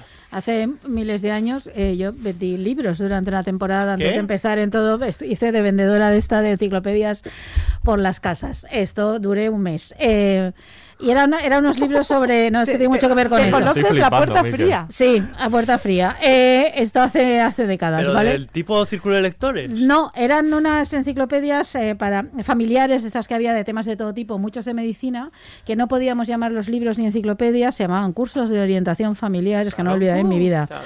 Y entonces tú, te, claro, a mí me formaron, o sea, te forman ahí Claro, con claro, casos, yo tuve bueno. que representarlos, o sea, te hacían toda la formación en el teatrillo y había casos del tipo de, su hijo mete los dedos en un enchufe, ¿usted qué haría? Entonces la familia decía lo que fuera y tú tenías que decir, ni mucho menos. Muy equivocado, esto no es. He de deciros que, a mi favor, de decir que jamás logré vender uno. Muy y bien. me fui porque era desesperante. hay en lugares donde no te verías ahí. No, no, bueno, pero, pero lo digo porque es que era, eh, bueno, apasionante desde el punto de vista de para el estudio de esto, porque era, era todo, estaba plagado de eufemismos, toda tu intervención, aparte que estaba completamente ensayada. Te metías en casas, que esto ya es otra cuestión, eh, a ver dónde caías. eh, pero el tema era que, que era, todo eufemismos, o sea, libros no, cursos de orientación familiar. Y tú, eh, tu visión era hacer sentir culpable a la familia porque todo lo que hicieran iba absolutamente, lo estaban haciendo mal y iban a matar a sus hijos poco menos que los dejaran solos con ellos. De verdad era eso, ¿eh? Yo tenía como veintipocos años ahí, ¿eh? Y eso, y más, duré un mes, primero me parecía fatal y llegaba a mi casa eh, desesperada y a veces llorando ya de, pero esto qué mierda es, y me fui. Bueno, y no cumpliría su objetivo. Ni cumplí ninguno, que no vendí ni uno. decir, no es que no vendí ni uno. hubiese- ahí tampoco hubieses hecho mucha Estuve carrera. un mes y no Estoy orgulloso de, de que no hayas vendido Nada. ninguna. Ahora, para más capítulos de la vida de Exactamente. podemos eh, escuchar Día. Ahora Esta no vamos- lo esperabais. No, no me lo esperaba para nada. Ahora Vamos a escuchar el siguiente corte y seguimos hablando de Dopsic. En aquel momento se hablaba mucho del dolor. Había un movimiento nacional para repensar su tratamiento. ¿Esta campaña la inició Purdue Pharma? Yo creo que sí. Bueno, no sé si fueron ellos en concreto, pero sus comerciales lo promovían mucho. El representante decía que era diferente porque básicamente no creaba adicción. ¿Había oído hablar de algún opioide no adictivo? No, señor, yo no. ¿Le dijo qué porcentaje de pacientes desarrollaban adicción? Esa era la clave de su discurso de ventas. Y decía, menos de un 1% se vuelven adictos. Menos de un 1% se volverán adictos al Oxycontin. Decía menos de un 1%. Era su medicamento milagroso. Doctor Phoenix, ¿más de un 1% de sus pacientes fueron adictos al Oxycontin?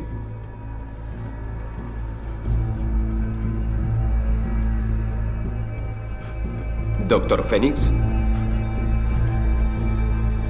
Es increíble la cantidad de ellos que ahora están muertos.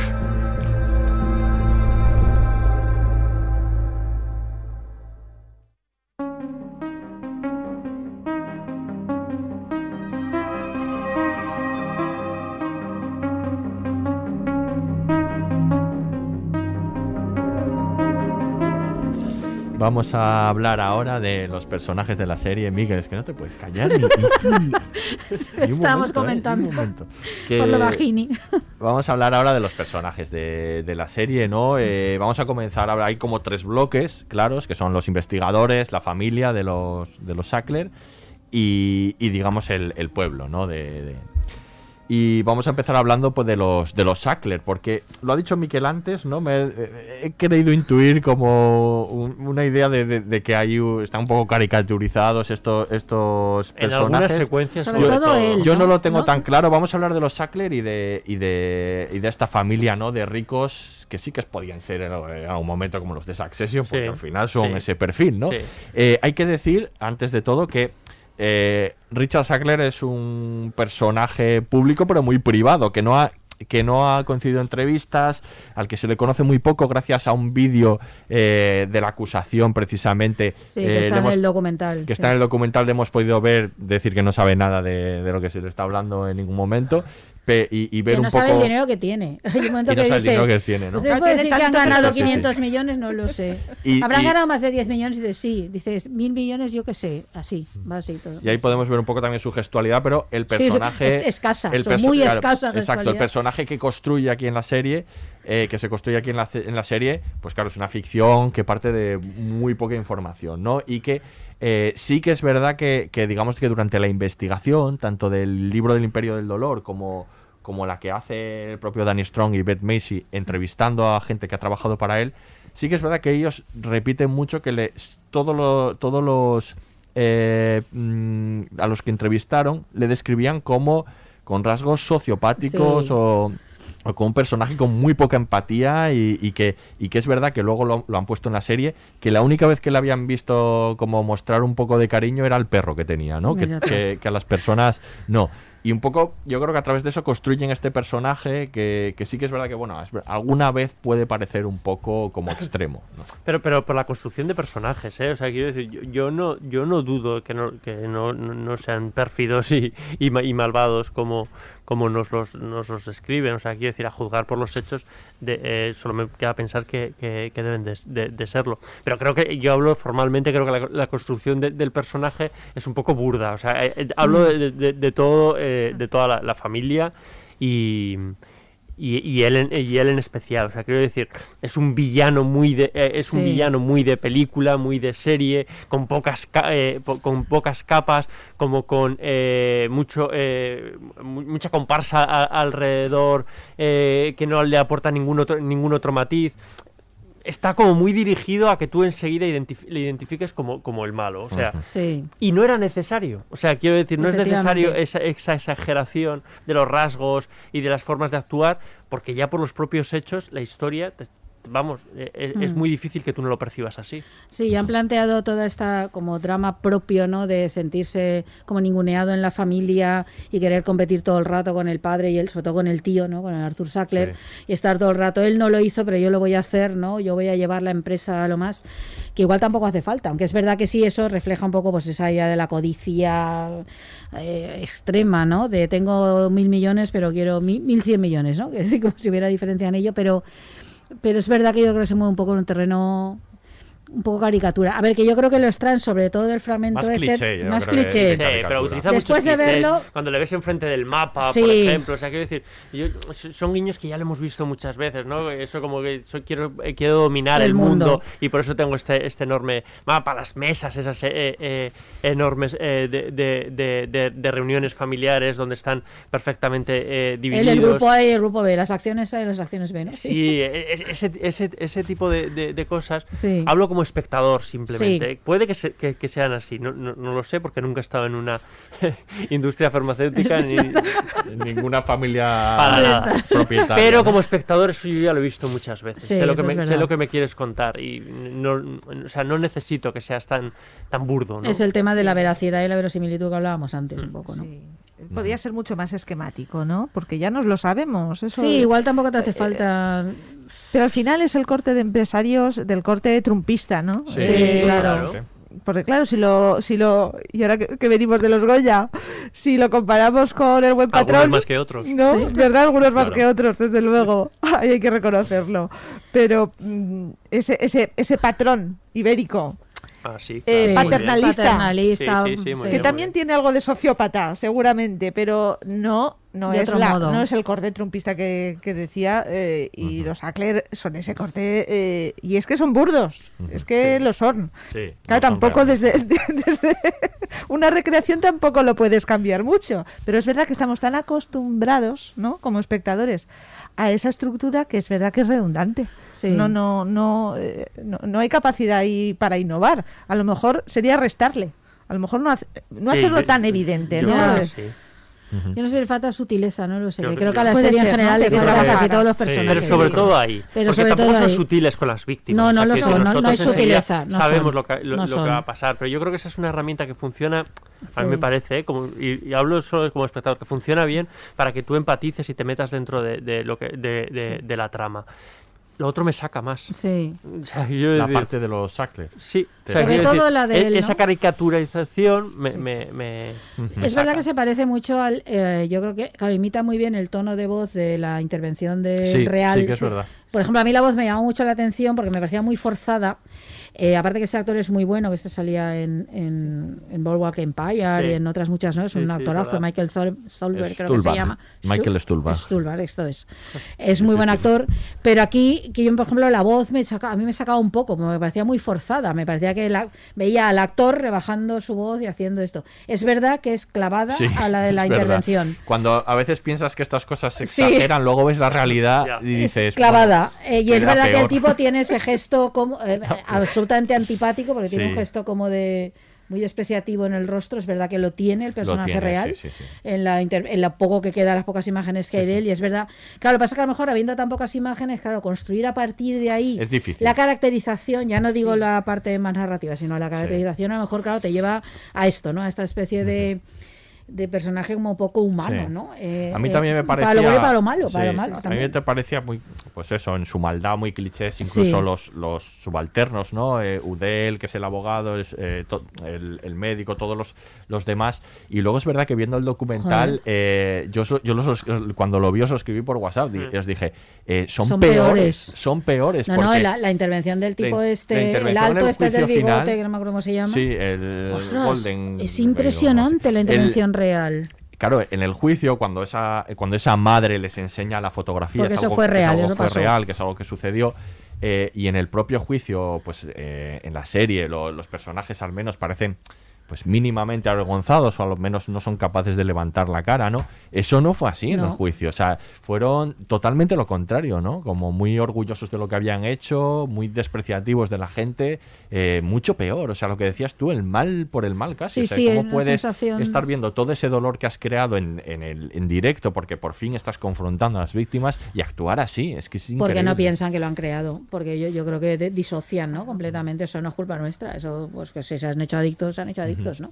Luego- que sigue siendo el Adictos mal. al mal. Al Ellos mal, son sí, adictos Sí, al mal. Claro, claro. Y al no dinero. nada más. Y al dinero. No, la, la codicia como... del dinero. Sí, Sí.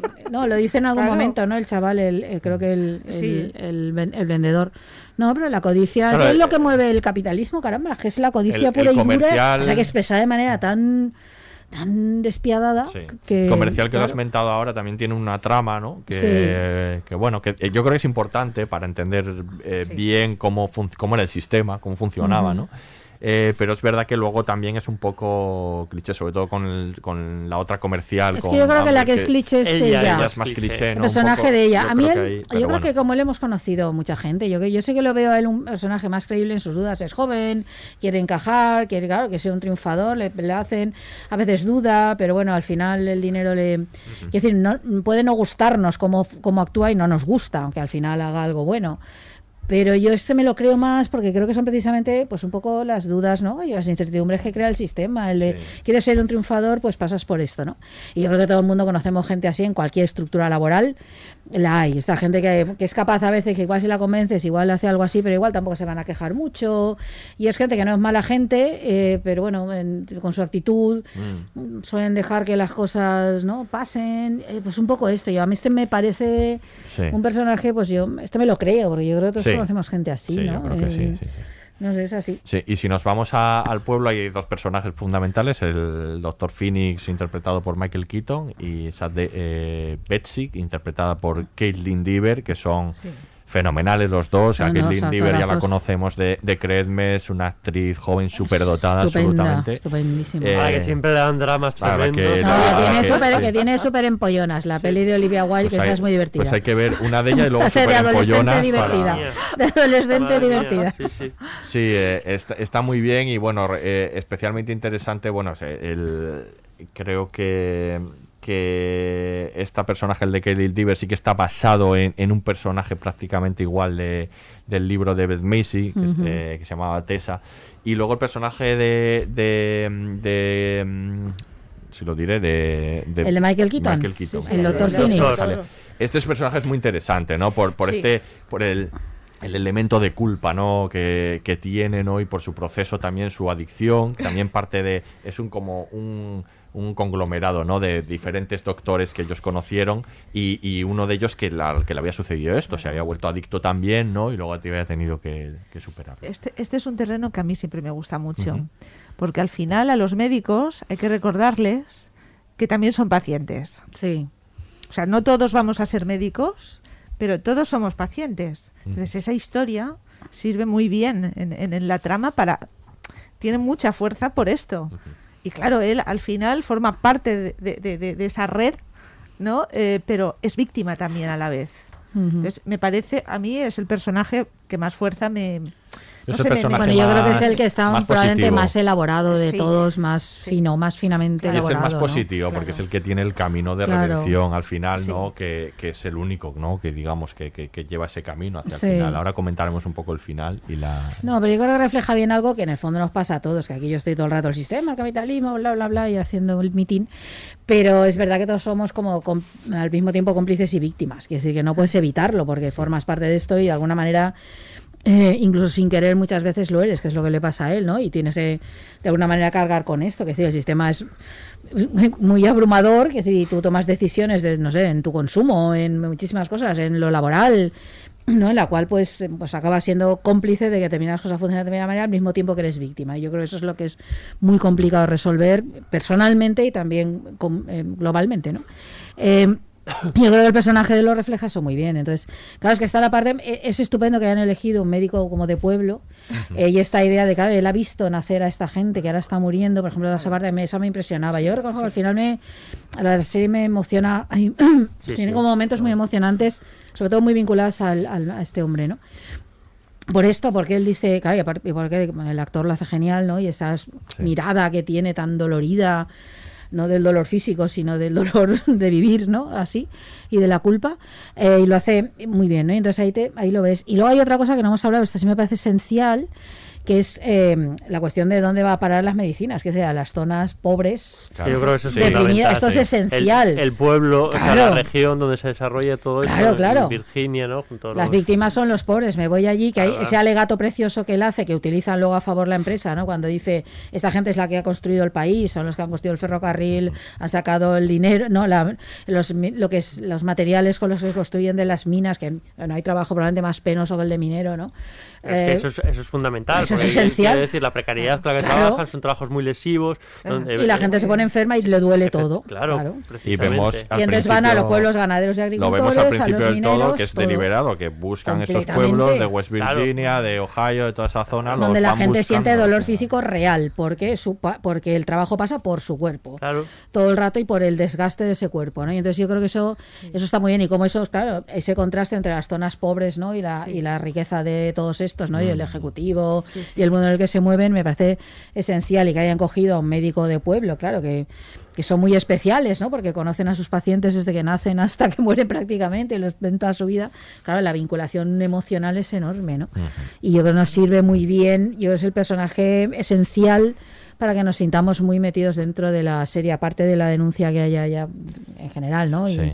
Lo bien hecha que esté me hace importantísimo. Sí, eso. bueno, y ese camino final de volver a ejercer Claro, la claro. medicina, ¿no? Y de, no, parece... Y de la culpa que le acompaña todo el rato, Sí. aunque en Sí. realidad, a ver, culpa tiene relativa. Todos sabemos que ha sido engañado como Sí. los demás, pero es verdad. Pero luego, pues eso, esa cosa claro. de ser víctima y cómplice. sí. víctima y cómplice y bueno además luego to- en toda su adicción pues su transformación de su comportamiento Claro. cómo se comporta con los demás también le genera culpa no y, y, bueno ese es el, el proceso que hace y luego eh, estaría digamos la otra la tercera pata que es la investigación no que se divide en, en dos partes no están los, los fiscales y por otro lado la gente de la DEA y, y bueno, y ahí sobre todo lo que es es, bueno, es muy útil, por supuesto, interesantísima, cómo, cómo se va produciendo pues todos los acontecimientos sí. de, la, de, la per- de esa persecución ¿no? Eh, legal, pero es muy frustrante. Muy frustrante. Muy frustrante, o sea, ver, ver todo eh, contra los escollos contra los que se topan, cómo no son capaces de, de conseguirlo. Bueno, el- en el caso de la gente de la DEA de, de Rosario Dawson, cómo fracasa eh, finalmente, sí. ¿no? Y luego está, pues, casi ni sin querer ayudarles, ¿no? Después, o sea, está, está convencida de que no se puede hacer nada. Y en el caso de, de ellos, pues bueno, también deciden acabar en un punto también en el que, pues, pues también la victoria es pírrica, ¿no? De alguna manera, ¿no? Y ellos, eh, pues eso, simbolizan toda esta frustración de, que, que tenemos a la hora de ver que no se les puede perseguir ¿no? o, o- o que no se les puede acusar, ¿no? Como Es que, esto va, eh, es que esto va un poco en contra, eh, no es deliberada de la serie, porque es lo que sucede en la, lo que sucede en la realidad, pero del discurso de mucho cine, ¿no? bueno, muy arraigado yo creo en la sociedad americana, este de un individuo puede cargar contra el sistema y ganar, Erin Brockovich. Sí. que lo consiguió. Eh, pero es verdad que esto lo vemos eh, tanto en, en películas y series basadas en casos reales como en otros que no, pero esta idea de tú puedes, ¿no? Aunque gastes toda tu vida y tu energía, pero al final podrás derribar a Goliat.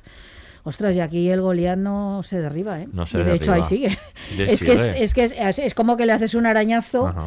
¿no? O algo así y consigues algo, ¿no? Pero, pero no logras parar, que si las pastillas siguen ahí, lo que dicen ellos, acaban brindando yo creo que porque la porque la serie nos tiene que dar algún cier, Sí. algún cierto resquicio pero en realidad Es yo un- no yo un no sé si yo ¿no? sé si brindaron en, en la realidad eh, a mí me No, da que a mí eh, me da que no porque Yo creo que está bien reflejado en la serie la decepción de, Claro. de los propios fiscales en conseguir. De claro. hecho, destituyen al fiscal general. Ostras, es que es increíble y, todo. y- y bueno, hay que decir que, que después de- eh, decide acabar ahí la serie, ¿no? El, creador, por demostrar un poco también que que es lo que hay, o sea, que decir que porque hay, hay, hay acusaciones posteriores y, y- el devenir de los acontecimientos ha hecho que al menos, y esto sí que lo defiende el creador, la imagen de la familia sea lo más, eh, haya sido muy deteriorada, ¿no? Que por lo menos es la, la única victoria a la que se pueda coger, Sí. ¿no? Gracias también a la serie y a muchas No, otras ya los cosas. han despreciado en el Louvre, Pero en todos los museos han quitado su nombre. la única victoria a las que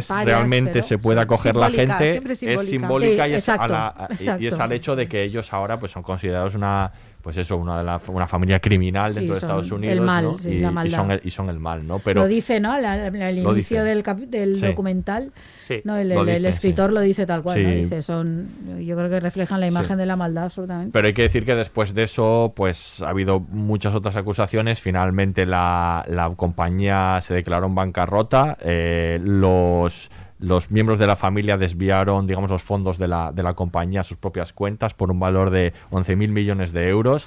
Y en la última de las acusaciones que se le en el último de los juicios que, consiguieron que, que, que la acusar, digamos, o condenar a la empresa a que, a que diese 8.000 millones de euros, están en bancarrota y no tienen ese dinero. Y eh, esto es lo más perverso de todo, la única manera que tiene la empresa de pagar todo ese dinero es seguir vendiendo pastillas, Es que es increíble.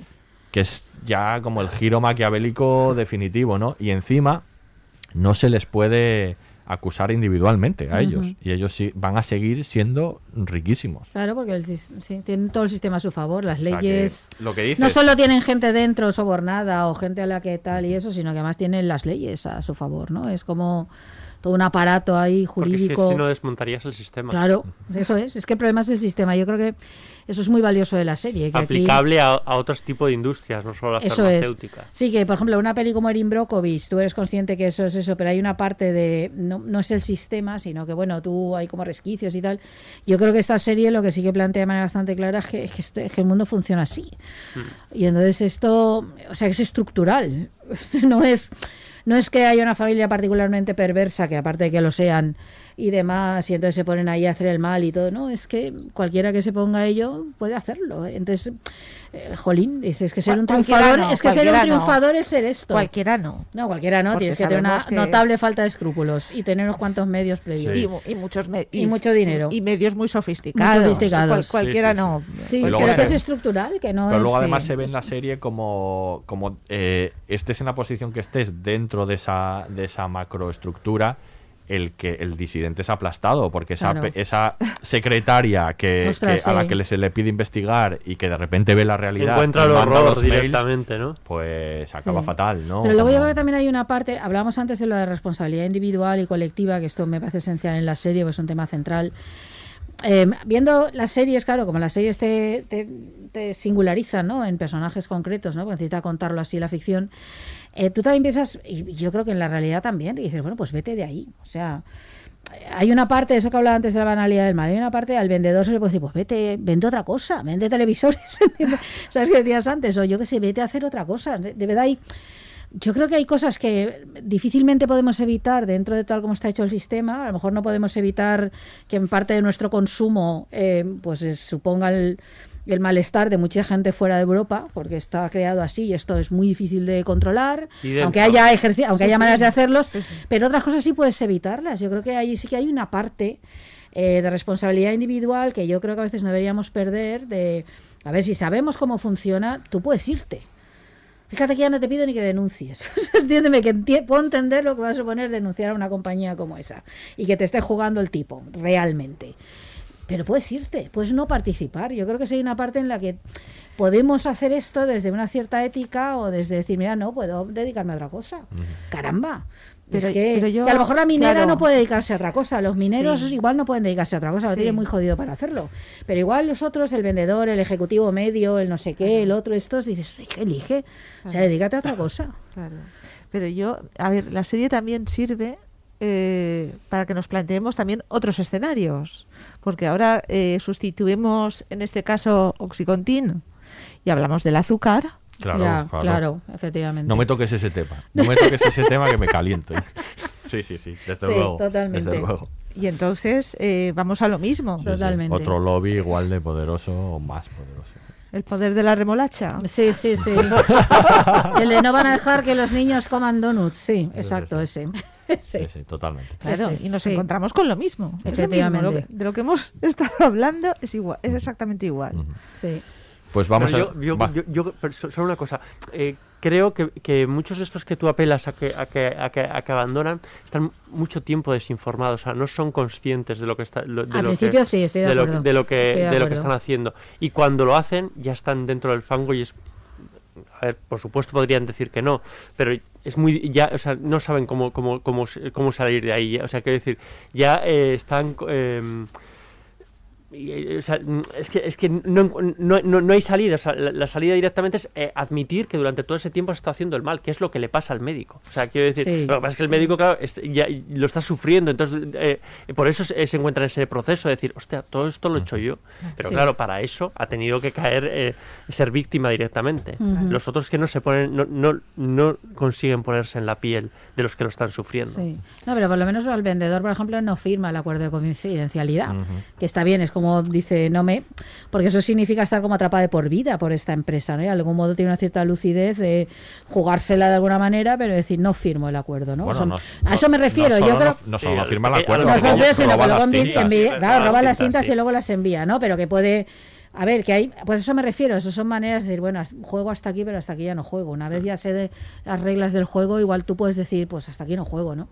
Y no pringo más, y intento, no sé, em, estar en otro lugar. Pues vamos a escuchar el último corte y hablamos del final.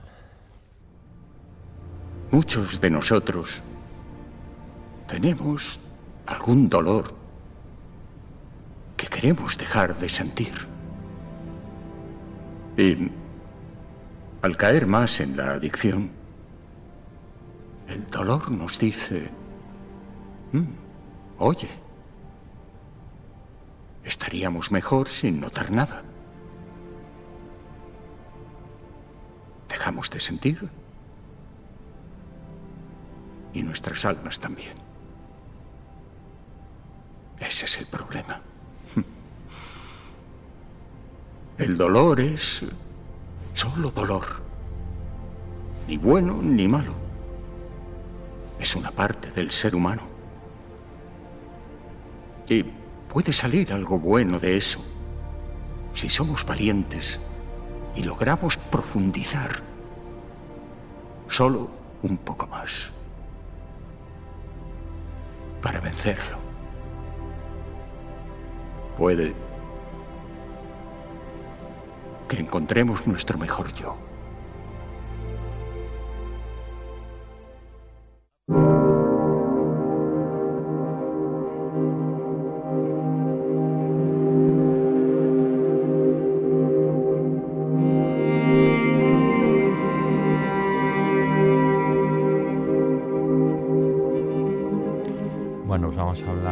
Final. Escuchábamos ahora la última escena de la serie, el Ujú. Doctor Phoenix de Michael Keaton, hablando, haciéndose alegato, ¿no? Hablando un poco sobre el dolor. Muy interesante porque, eh, porque la serie comienza precisamente con, con un discurso, que es el primer corte que hemos escuchado hoy, eh, con un discurso de, de Richard Sackler en el que va a proponer a su familia pues crear este nuevo medicamento y haciendo un discurso sobre el dolor. En ese, durante ese discurso, además, vemos como la cámara se va alejando poco a poco de él, hacia afuera, ¿no? Y eh, esta última escena eh, es como la réplica, digamos, a, a- a esta primera escena en la que el Dr. Phoenix hace la, la réplica que es la de la serie realmente, ¿no? A la opinión del, del creador sobre el dolor, eh, diciendo prácticamente lo opuesto eh, a lo que dice Richard Sackler al principio, mientras la cámara eh, va hacia adentro, ¿no? Poco a poco se va acercando a él y un poco es la, esta tesis de lo comentó Miquel antes no esta tesis no de que de que bueno si Richard Sackler dice que, que esta- sufrimos una epidemia del dolor y que el dolor hay que adormecerlo hay que adormecernos no de, paso con ello eh, pues el doctor Finis dice que, que el dolor hay que tratar, también de es parte de la condición humana no y que hay que también hay que llevar hay que sobrellevarlo no hay que hay que tratar de de tratarlo de otras maneras también, no solo con, con medicina, dicen esto, ¿no? Y es un poco la réplica, ¿no? Lo, lo que dice el creador eh, acerca de esto. Creo que, Sí. que Christine también ha comentado un poco sobre esto. También hay riesgo, ¿no? En este, en este, en este discurso. Pero bueno, claro, es que la alternativa es de, de adormecernos, ¿no? sí, de adormecernos de- con el dolor. de, de- de estar anestesiados, ¿no? La anestesia es. muy poderosa y, y muy peligrosa. La anestesia generalizada, ¿no? De, de la sociedad, eh, sí, eh, o adormecida, ¿no? Como, como decías, eh, David. Eh, sí, al final eh, es un alegato de- de- del dolor, pero no el dolor por el dolor, no, no del sufrimiento, Eso es. sino eh, el dolor como parte de la vida, eh, como, eh, como fases que, que tenemos que, que entender que forman parte de todo este proceso nuestro, de, de un- proceso vital eh, en el que pues también hay, hay pausas y tiene que haber pausas, porque el dolor al final es una señal, es un signo de que algo no va bien y que necesita pues reposo, que es una es una palabra que en esta sociedad nuestra express, ¿no? que decíamos como que no existe, está No, mal vista. ¿no? Eh. La palabra eh, tiempo para, para nosotros eh, también está mal visto el tener tiempo libre. ¿No? auténtico, no el tiempo libre que No nos venden desde tiempo las libre no productivo. porque eso es Dejemos de efectivamente, ¿no? Dejemos de, de- y, mirar hacia hacia nosotros, hacia los nuestros, porque el dolor, el dolor siempre pienso que es colectivo y, y no es solo nuestro dolor, sino de- eh, el dolor de, de las personas que están alrededor. Tenemos todos un papel y que la medicina no se limite a porque hacemos analogías sin querer. Hablamos de medicamentos y de medicina, Claro. como, como si fuera un todo. No, la medicina es mucho más que medicamentos. Es una parte muy importante. Una fue, es, el medicamento es realmente el símbolo de, de- de una conquista de, de los avances científicos realmente, pero convertida por el mercado en una perversión. Esto siempre yo creo que hay que tenerlo en cuenta. Como otros avances. Como tantos Sí, otros. Lo digo por no Efectivamente. criminalizar el, el medicamento. Pero que la medicina es mucho más. Sí, y entonces sí. ese alegato final del médico es maravilloso porque Sí. la medicina es mucho más. Hombre, claro. Y la medicina tenemos que ser sobre todo personas. No puede ser un número, una receta y una solución en un momento, una diana en un momento determinado, porque necesito seguir produciendo en este sistema. No, no puede ser. Yo creo que esto es, es- es- por eso es espléndido. Es- Es emo- es súper emotivo, claro. es ¿eh? muy No, emotivo. muy muy- bonito, a mí todo sí. el final me parece muy emotivo, toda la evolución del médico. Y luego pensaba oyéndola y que el otro día habíamos dedicado el, el- el anterior podcast a Afterlife. Todo cosas alegres, ¿eh? Que hablaba, sí, últimamente estamos muy- buena, ¿eh? No, pero Todo que... alegría. No te que haya- preocupes, Christine, que antes de ese fue a dos metros bajo Sí, sí, tierra. Estamos, No, pero- estamos bien, ¿eh? Pero, pero- pero estamos bien. Toca una comedia, ¿no? No, pero está- estaba pensando en el valor enorme que tienen las reivindiquemos, esto que hacemos aquí siempre, la ficción y las series que nos permiten contar pues que hay que dejar espacio para la tristeza, porque la tristeza existe y también nos construye, como hace Afterlife, que hay que dejar espacio para el dolor porque también forma parte de nosotros. Y creo que nos y, y en este mundo, ¿no? En el cual nos meten todo el rato esa prisa y esa produce, produce, consume, consume, no te pares, está todo el rato, ¿no? Presente, ostras, que las ficciones nos recuerden esto me parece muy valioso y creo que es que me parece importante que hagamos esto de hablar de ella y de hablar de ellas y ponerlas en valor. Esto, esto estoy improvisando aquí, pero es que me no, pero que me, me, ha- me, ha- me- me ha, me ha gustado ahora al verlo, esta idea de caramba, menos mal que están las ficciones, las series, relatos, libros, etcétera, contándonos que, Pero es que esta serie- que tienes derecho a pararte esta serie te y que si quieres para- ser para triste, eso. estar Sí. triste puedes estar triste y que si te duele y si tienes dolor, tú puedes parar y tienes que hacerlo. Eh, No sé, esto me parece importantísimo. Siempre pensaba que la ficción es muy importante en nuestra Mm. vida colectiva e individual y en estos casos me parecen más, ¿no? Sí, sí. Y que, y que no hay no hay pastillas para todo. Eh, yo Eso creo que es, eso es. Eso, No, no. eso sí- eso es, Eso eso es es. importante, porque sí que es una idea que se nos ha vendido, que hay pastillas que curan todo. Sí. y yo creo que es como entra un poco esto, ¿no? Como la pastilla definitiva, ¿no? Por, por, por así decirlo. Y, no sé, supongo que desgraciadamente eso no, no, no, no existe. Pero esta serie efectivamente es muy ilustrativa, sobre Sí. todo para los que no estamos tan eh, eh, avezados en, en, en algunos eh, eh, estudios. Claro, es que esto nos, nos golpea fuerte, Sí. porque nos hace pensar mucho nos, eh, y nos hace detenernos sobre todo a, a- a contemplar realidades que están muy cerca de nosotros. Y a mí me gusta de, la parte final, digamos, de la serie, un poco este, este retrato que hace de bueno, de las soluciones posibles, ¿no? De que, que hay, ¿no? De, de- de los tratamientos, Eso en el es. caso del doctor Phoenix, ¿no? Y de los medicamentos eh, que, puede, que pueden ayudar, ¿no? Pues estos casos de la metadona y, y otros, y, otro tipo de medicamentos. Sobre todo, el servicio que le hace la serie, digamos, a desestigmatizar a los que están en ese proceso, ¿no? Que sean Ujú. considerados junkies y, que, y que los centros de metadona que se puedan poner, nadie los quiere en su barrio, son, de- son estigmatizados, ¿no? Y bueno, es gente que, que necesita esa ayuda y que este tipo de, de cuestiones pueden servir, ¿no? Como le sirven a él, ¿no? Claro. Poner encima de la mesa eso por la serie a mí me parece también interesante, que podría haberlo haber prescindido, ¿no? De esa No, parte. no, eso me parece esencial, igual que toda la vinculación que hace de la delincuencia con las pastillas. Es decir, a ver, que uno no se pone a robar y a tal porque sí, que a mí esto me parece importantísimo. eh, desestigmatizar justamente eso, ¿no? Que es claro lo que la empresa todo el rato intenta hacer, la de no, si este roba es porque roba y si eh, es un delincuente es porque lo es, no, no. Es decir, es que lo David, está creando. Yo no tengo la culpa de lo que están haciendo. Exactamente, no, lo están creando y esto me, me gusta mucho que se haga todo esa, ese vínculo, ¿no? Que está en todos los estudios y en la prensa los, lo han denunciado y todos los libros que hemos comentado y otras, ¿no? Pero que se vea de manera tan clara esa vinculación que las comunidades después de entrar en la pastilla han acabado Claro, llenas de delincuentes, de delitos Llama y de gente que está muriendo y está en la cárcel. A mí me llamaba la atención en la serie cómo lo descubrían enseguida por el ascenso de, de la delincuencia, ¿no? O Claro. sea, como enseguida, en cuanto veían dispararse, ¿no? La, la- Claro. Los robos, no sé qué, veían que algo pasaba y enseguida registraban que era porque habían introducido un medicamento. Claro, ¿no? pero es que además me parece importantísimo decir esto también en estos momentos donde tiende a haber discursos muy simplistas en torno a si alguien delinque, si alguien esto es, pues, es, no sé, es como el aumento de la delincuencia se utiliza sistemáticamente para justificar un montón de cosas como si ese aumento de la delincuencia no dependiera de las condiciones materiales y sociales en las que se vive. Y entonces todo el rato hay discursos en torno a esto en, en muchísimos otros temas que no tienen que ver con esto y entonces me parece importante que, que no, mira, es que, que si, si en una ciudad, en una comunidad, en una, en una sociedad hay un aumento de la delincuencia, esto obedece a condiciones materiales y sociales. Esto es lo que hay. Aquí se ven claramente, pero esto lo podemos estudiar para otros casos. Entonces me parece muy relevante que se que esto esté también, ¿no? Que esto también le da mucho valor a, a la serie, cómo está tan bien contado eso, ¿no? Sí, sí, que no es tanto que también lo es, ¿no? Tiene la doble lectura. Cómo una sustancia es capaz de transformar un sistema, pero realmente es porque el sistema claro. Claro. eh, realmente juega con el sistema. O lo transforma, no, lo, lo juega con ese sistema. Lo podemos aplicar al coronavirus perfectamente. Claro, claro. No es el coronavirus en, su es- en sí, sino es este mundo globalizado que tenemos. Tal cual. Sí, sí.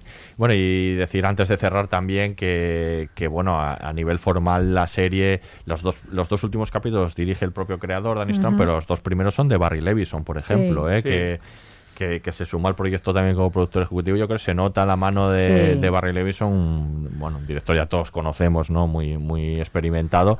Y, y también hay otros eh, directores interesantes. Está Michael Cuesta, que, que, bueno, le conocemos. Mikel lo conoce sobre todo por los capítulos de A dos metros bajo bajo tierra, tierra. ¿no? Que- y, y- y muchos otros. Y yo creo que ese nivel está bien. Y a nivel narrativo sí que podemos hablar un- mínimamente de los elementos que introduce, que, que quizá el único en lo que arriesga un poco puede ser en el, en el tratamiento de, las, de contarlo a través de diferentes líneas Sí. temporales, ¿no? Ir saltando entre ellas. Y, y que es verdad que ha tenido algún, alguna crítica por, por, por generar cierta confusión. A mí no me parece que. A mí no me ha parecido que genere confusión, No, por, no sobre todo porque cuando te asientas con los personajes tienes claro en qué momento estás Sí. en cada momento. Aunque, claro, es verdad que a la hora de determinar los digamos sucesos legales o las cosas que aparecen y vas saltando de un año en otro ahí te pierdes un poco Pero yo bueno. creo que, pero yo creo que tiene que ver con esta necesidad de contar que todo está vinculado. Si lo piensas bien, toda esta estructura, Sí. ¿no? En la cual, a ver, lo que sucede en el presente tiene que ver con lo que sucede en el pasado. Este acontecimiento se explica por aquello que, y entonces del mismo modo que intenta explicar que bueno que llega esta pastilla y esta codicia sin fin y esto provoca todos estos efectos. Entonces parece que esta estructura tan particular, porque lo podía haber contado de manera más lineal, o sea, me desde Sí. el principio, si entonces la pastilla pasa esto, esto, esto y esto. no sé, primero que consigue que nos metamos mucho más porque te vas identificando con los personajes casi desde el principio y vas siguiéndoles sus vidas. Y segundo porque permite crear esa idea como de circularidad, ¿no? De todo está vinculado. Sí, Así todo esto es sí. un ecosistema, ¿no? En el cual pasan estas cosas y la sociedad todo está vinculado y tenemos que entender que todo esto tiene mucho que ver entre sí, ¿no? Entonces a mí eso no me disgusta. Y que Pero al principio dando cuesta por un poco, sentado que pero tú luego... no vas a llegar a esa conclusión al final, si te lo cuentan de una manera lineal.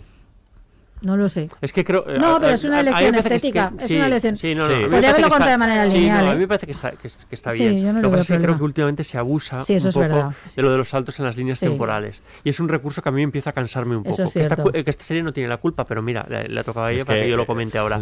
En las ficciones contemporáneas sabemos que uno- unos saltos temporales te caen en cualquier serie. O sea, Claro, o sea, que no, no hay, y, pero sobre diferentes todo, y- líneas entiendo temporales. que muchas de ellas están, eh, están hechas con, con el propósito que decía Aurea, para que entiendas que de, eh, lo que sucedió entonces tiene mucho efecto en lo que está pasando ahora. Estoy pensando que es que yo he visto esta serie justo a la vez que Impeachment, la serie de Ryan Sí. Murphy sobre eh, eh, Levinsky, y entonces los saltos temporales son, son, muy, son muy importantes, pero creo que a veces pensamos eh, que si no nos lo, eh, no nos lo plantean de ese modo, no vamos a llegar a la conclusión al final de la serie de la importancia que ha tenido. O sea, que nos lo tienen que decir desde el principio con los saltos temporales, ¿no? Para, cuidado, que te estoy contando una historia que, sucede, que empieza hace 10, 20, 15, 20 años, lo que sea en cada, en cada serie, pero que esto después ha tenido una traslación de, de- después, ¿no? Creo que forma un poco parte de la prisa esa para Sí. enganchar al espectador. Y culpa de Christopher Nolan, que es una influencia nefasta. No, pero aparte de eso, yo creo que también ¿Cómo hay una... hoy, eh? Estoy muy- Yo creo que hay una parte también de tender a, a, a Como vendedora de videoclub tampoco te hubieses tenido No, mucho no que futuro. No, pero que hay una especie de cosa como de confundir con, como complejidad con confusión a veces, Sí, que, que sí. creo que en el caso de Christopher Sí. Nolan es clarísimo. Sí. Y creo que en parte esto tiene que ver. Este, este caso no es confusa, pero en otros casos sí. Entonces parece que voy a crear una historia, pero si hago cambio, lo está- esto estoy dando complejidad. Con la complejidad no tiene nada que ver con Mm. esto. La complejidad tiene que ver con cómo construyen los personajes, con cómo vas enlazando las diversas historias y con los temas que estás contando y el pozo que dejaron. Pero yo creo que hay una parte que tiene que ver esto, y esto está en toda la ficción, no solo en las series. Sí, en las sí. pelis también lo digo, he puesto el ejemplo de Nolan, porque Tenet me parece un ejemplo perfecto de esto. Eso es solo confusión. No, no es complejidad, ¿vale? es confusión. Entonces, nada, ya está. Aquí mi alegato Pues contra después de este alegato anti-Nolan, que- y totalmente inesperado por otra parte, eh, acabamos con el podcast de hoy. Cristi, muchas gracias. por- Solo ella podía unir eh, Solo ahora podría acabar un podcast de Dopsy que, a- hablando mal de, De Christopher Nolan. Muchas Pues me gracias van a por habernos crujir con esto, acompañado. ¿verdad? Qué, qué placer, qué placer. He aprendido mucho en, en esta charla, en esta conversación. Me, me habéis eh, hecho pensar no fuera de, de- de otro, de otros laboratorios a los que estoy más acostumbrada y venir a este laboratorio tan, tan simpático y tan, tan nutritivo, tanta de sustancia aquí eh, rodeada. En fin, espero que es la primera vez, pero espero que no sea la última. Seguro ¿eh? que sí. Seguro que no. Creamos adicción también. Creéis adicción. Creamos edición. Muchas gracias. Eh, Aurea, Miquel, nos vemos en el próximo podcast. Sí. ¿Va a ser alegre el próximo? Espero que sí. Ostras, Sí. sí, ya nos O sea, toca, ¿no? Yo me huelo que no. Una comedia un poco sí. Pero bueno. signo de los tiempos. La vida no nos lo está poniendo fácil. No nos lo está poniendo fácil, ¿no?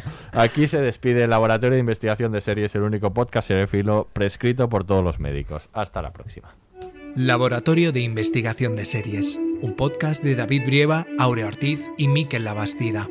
Producción ejecutiva, Eugenio Viñas. Todos los episodios y contenidos adicionales en podiumpodcast.com y en nuestra aplicación disponible para dispositivos iOS y Android.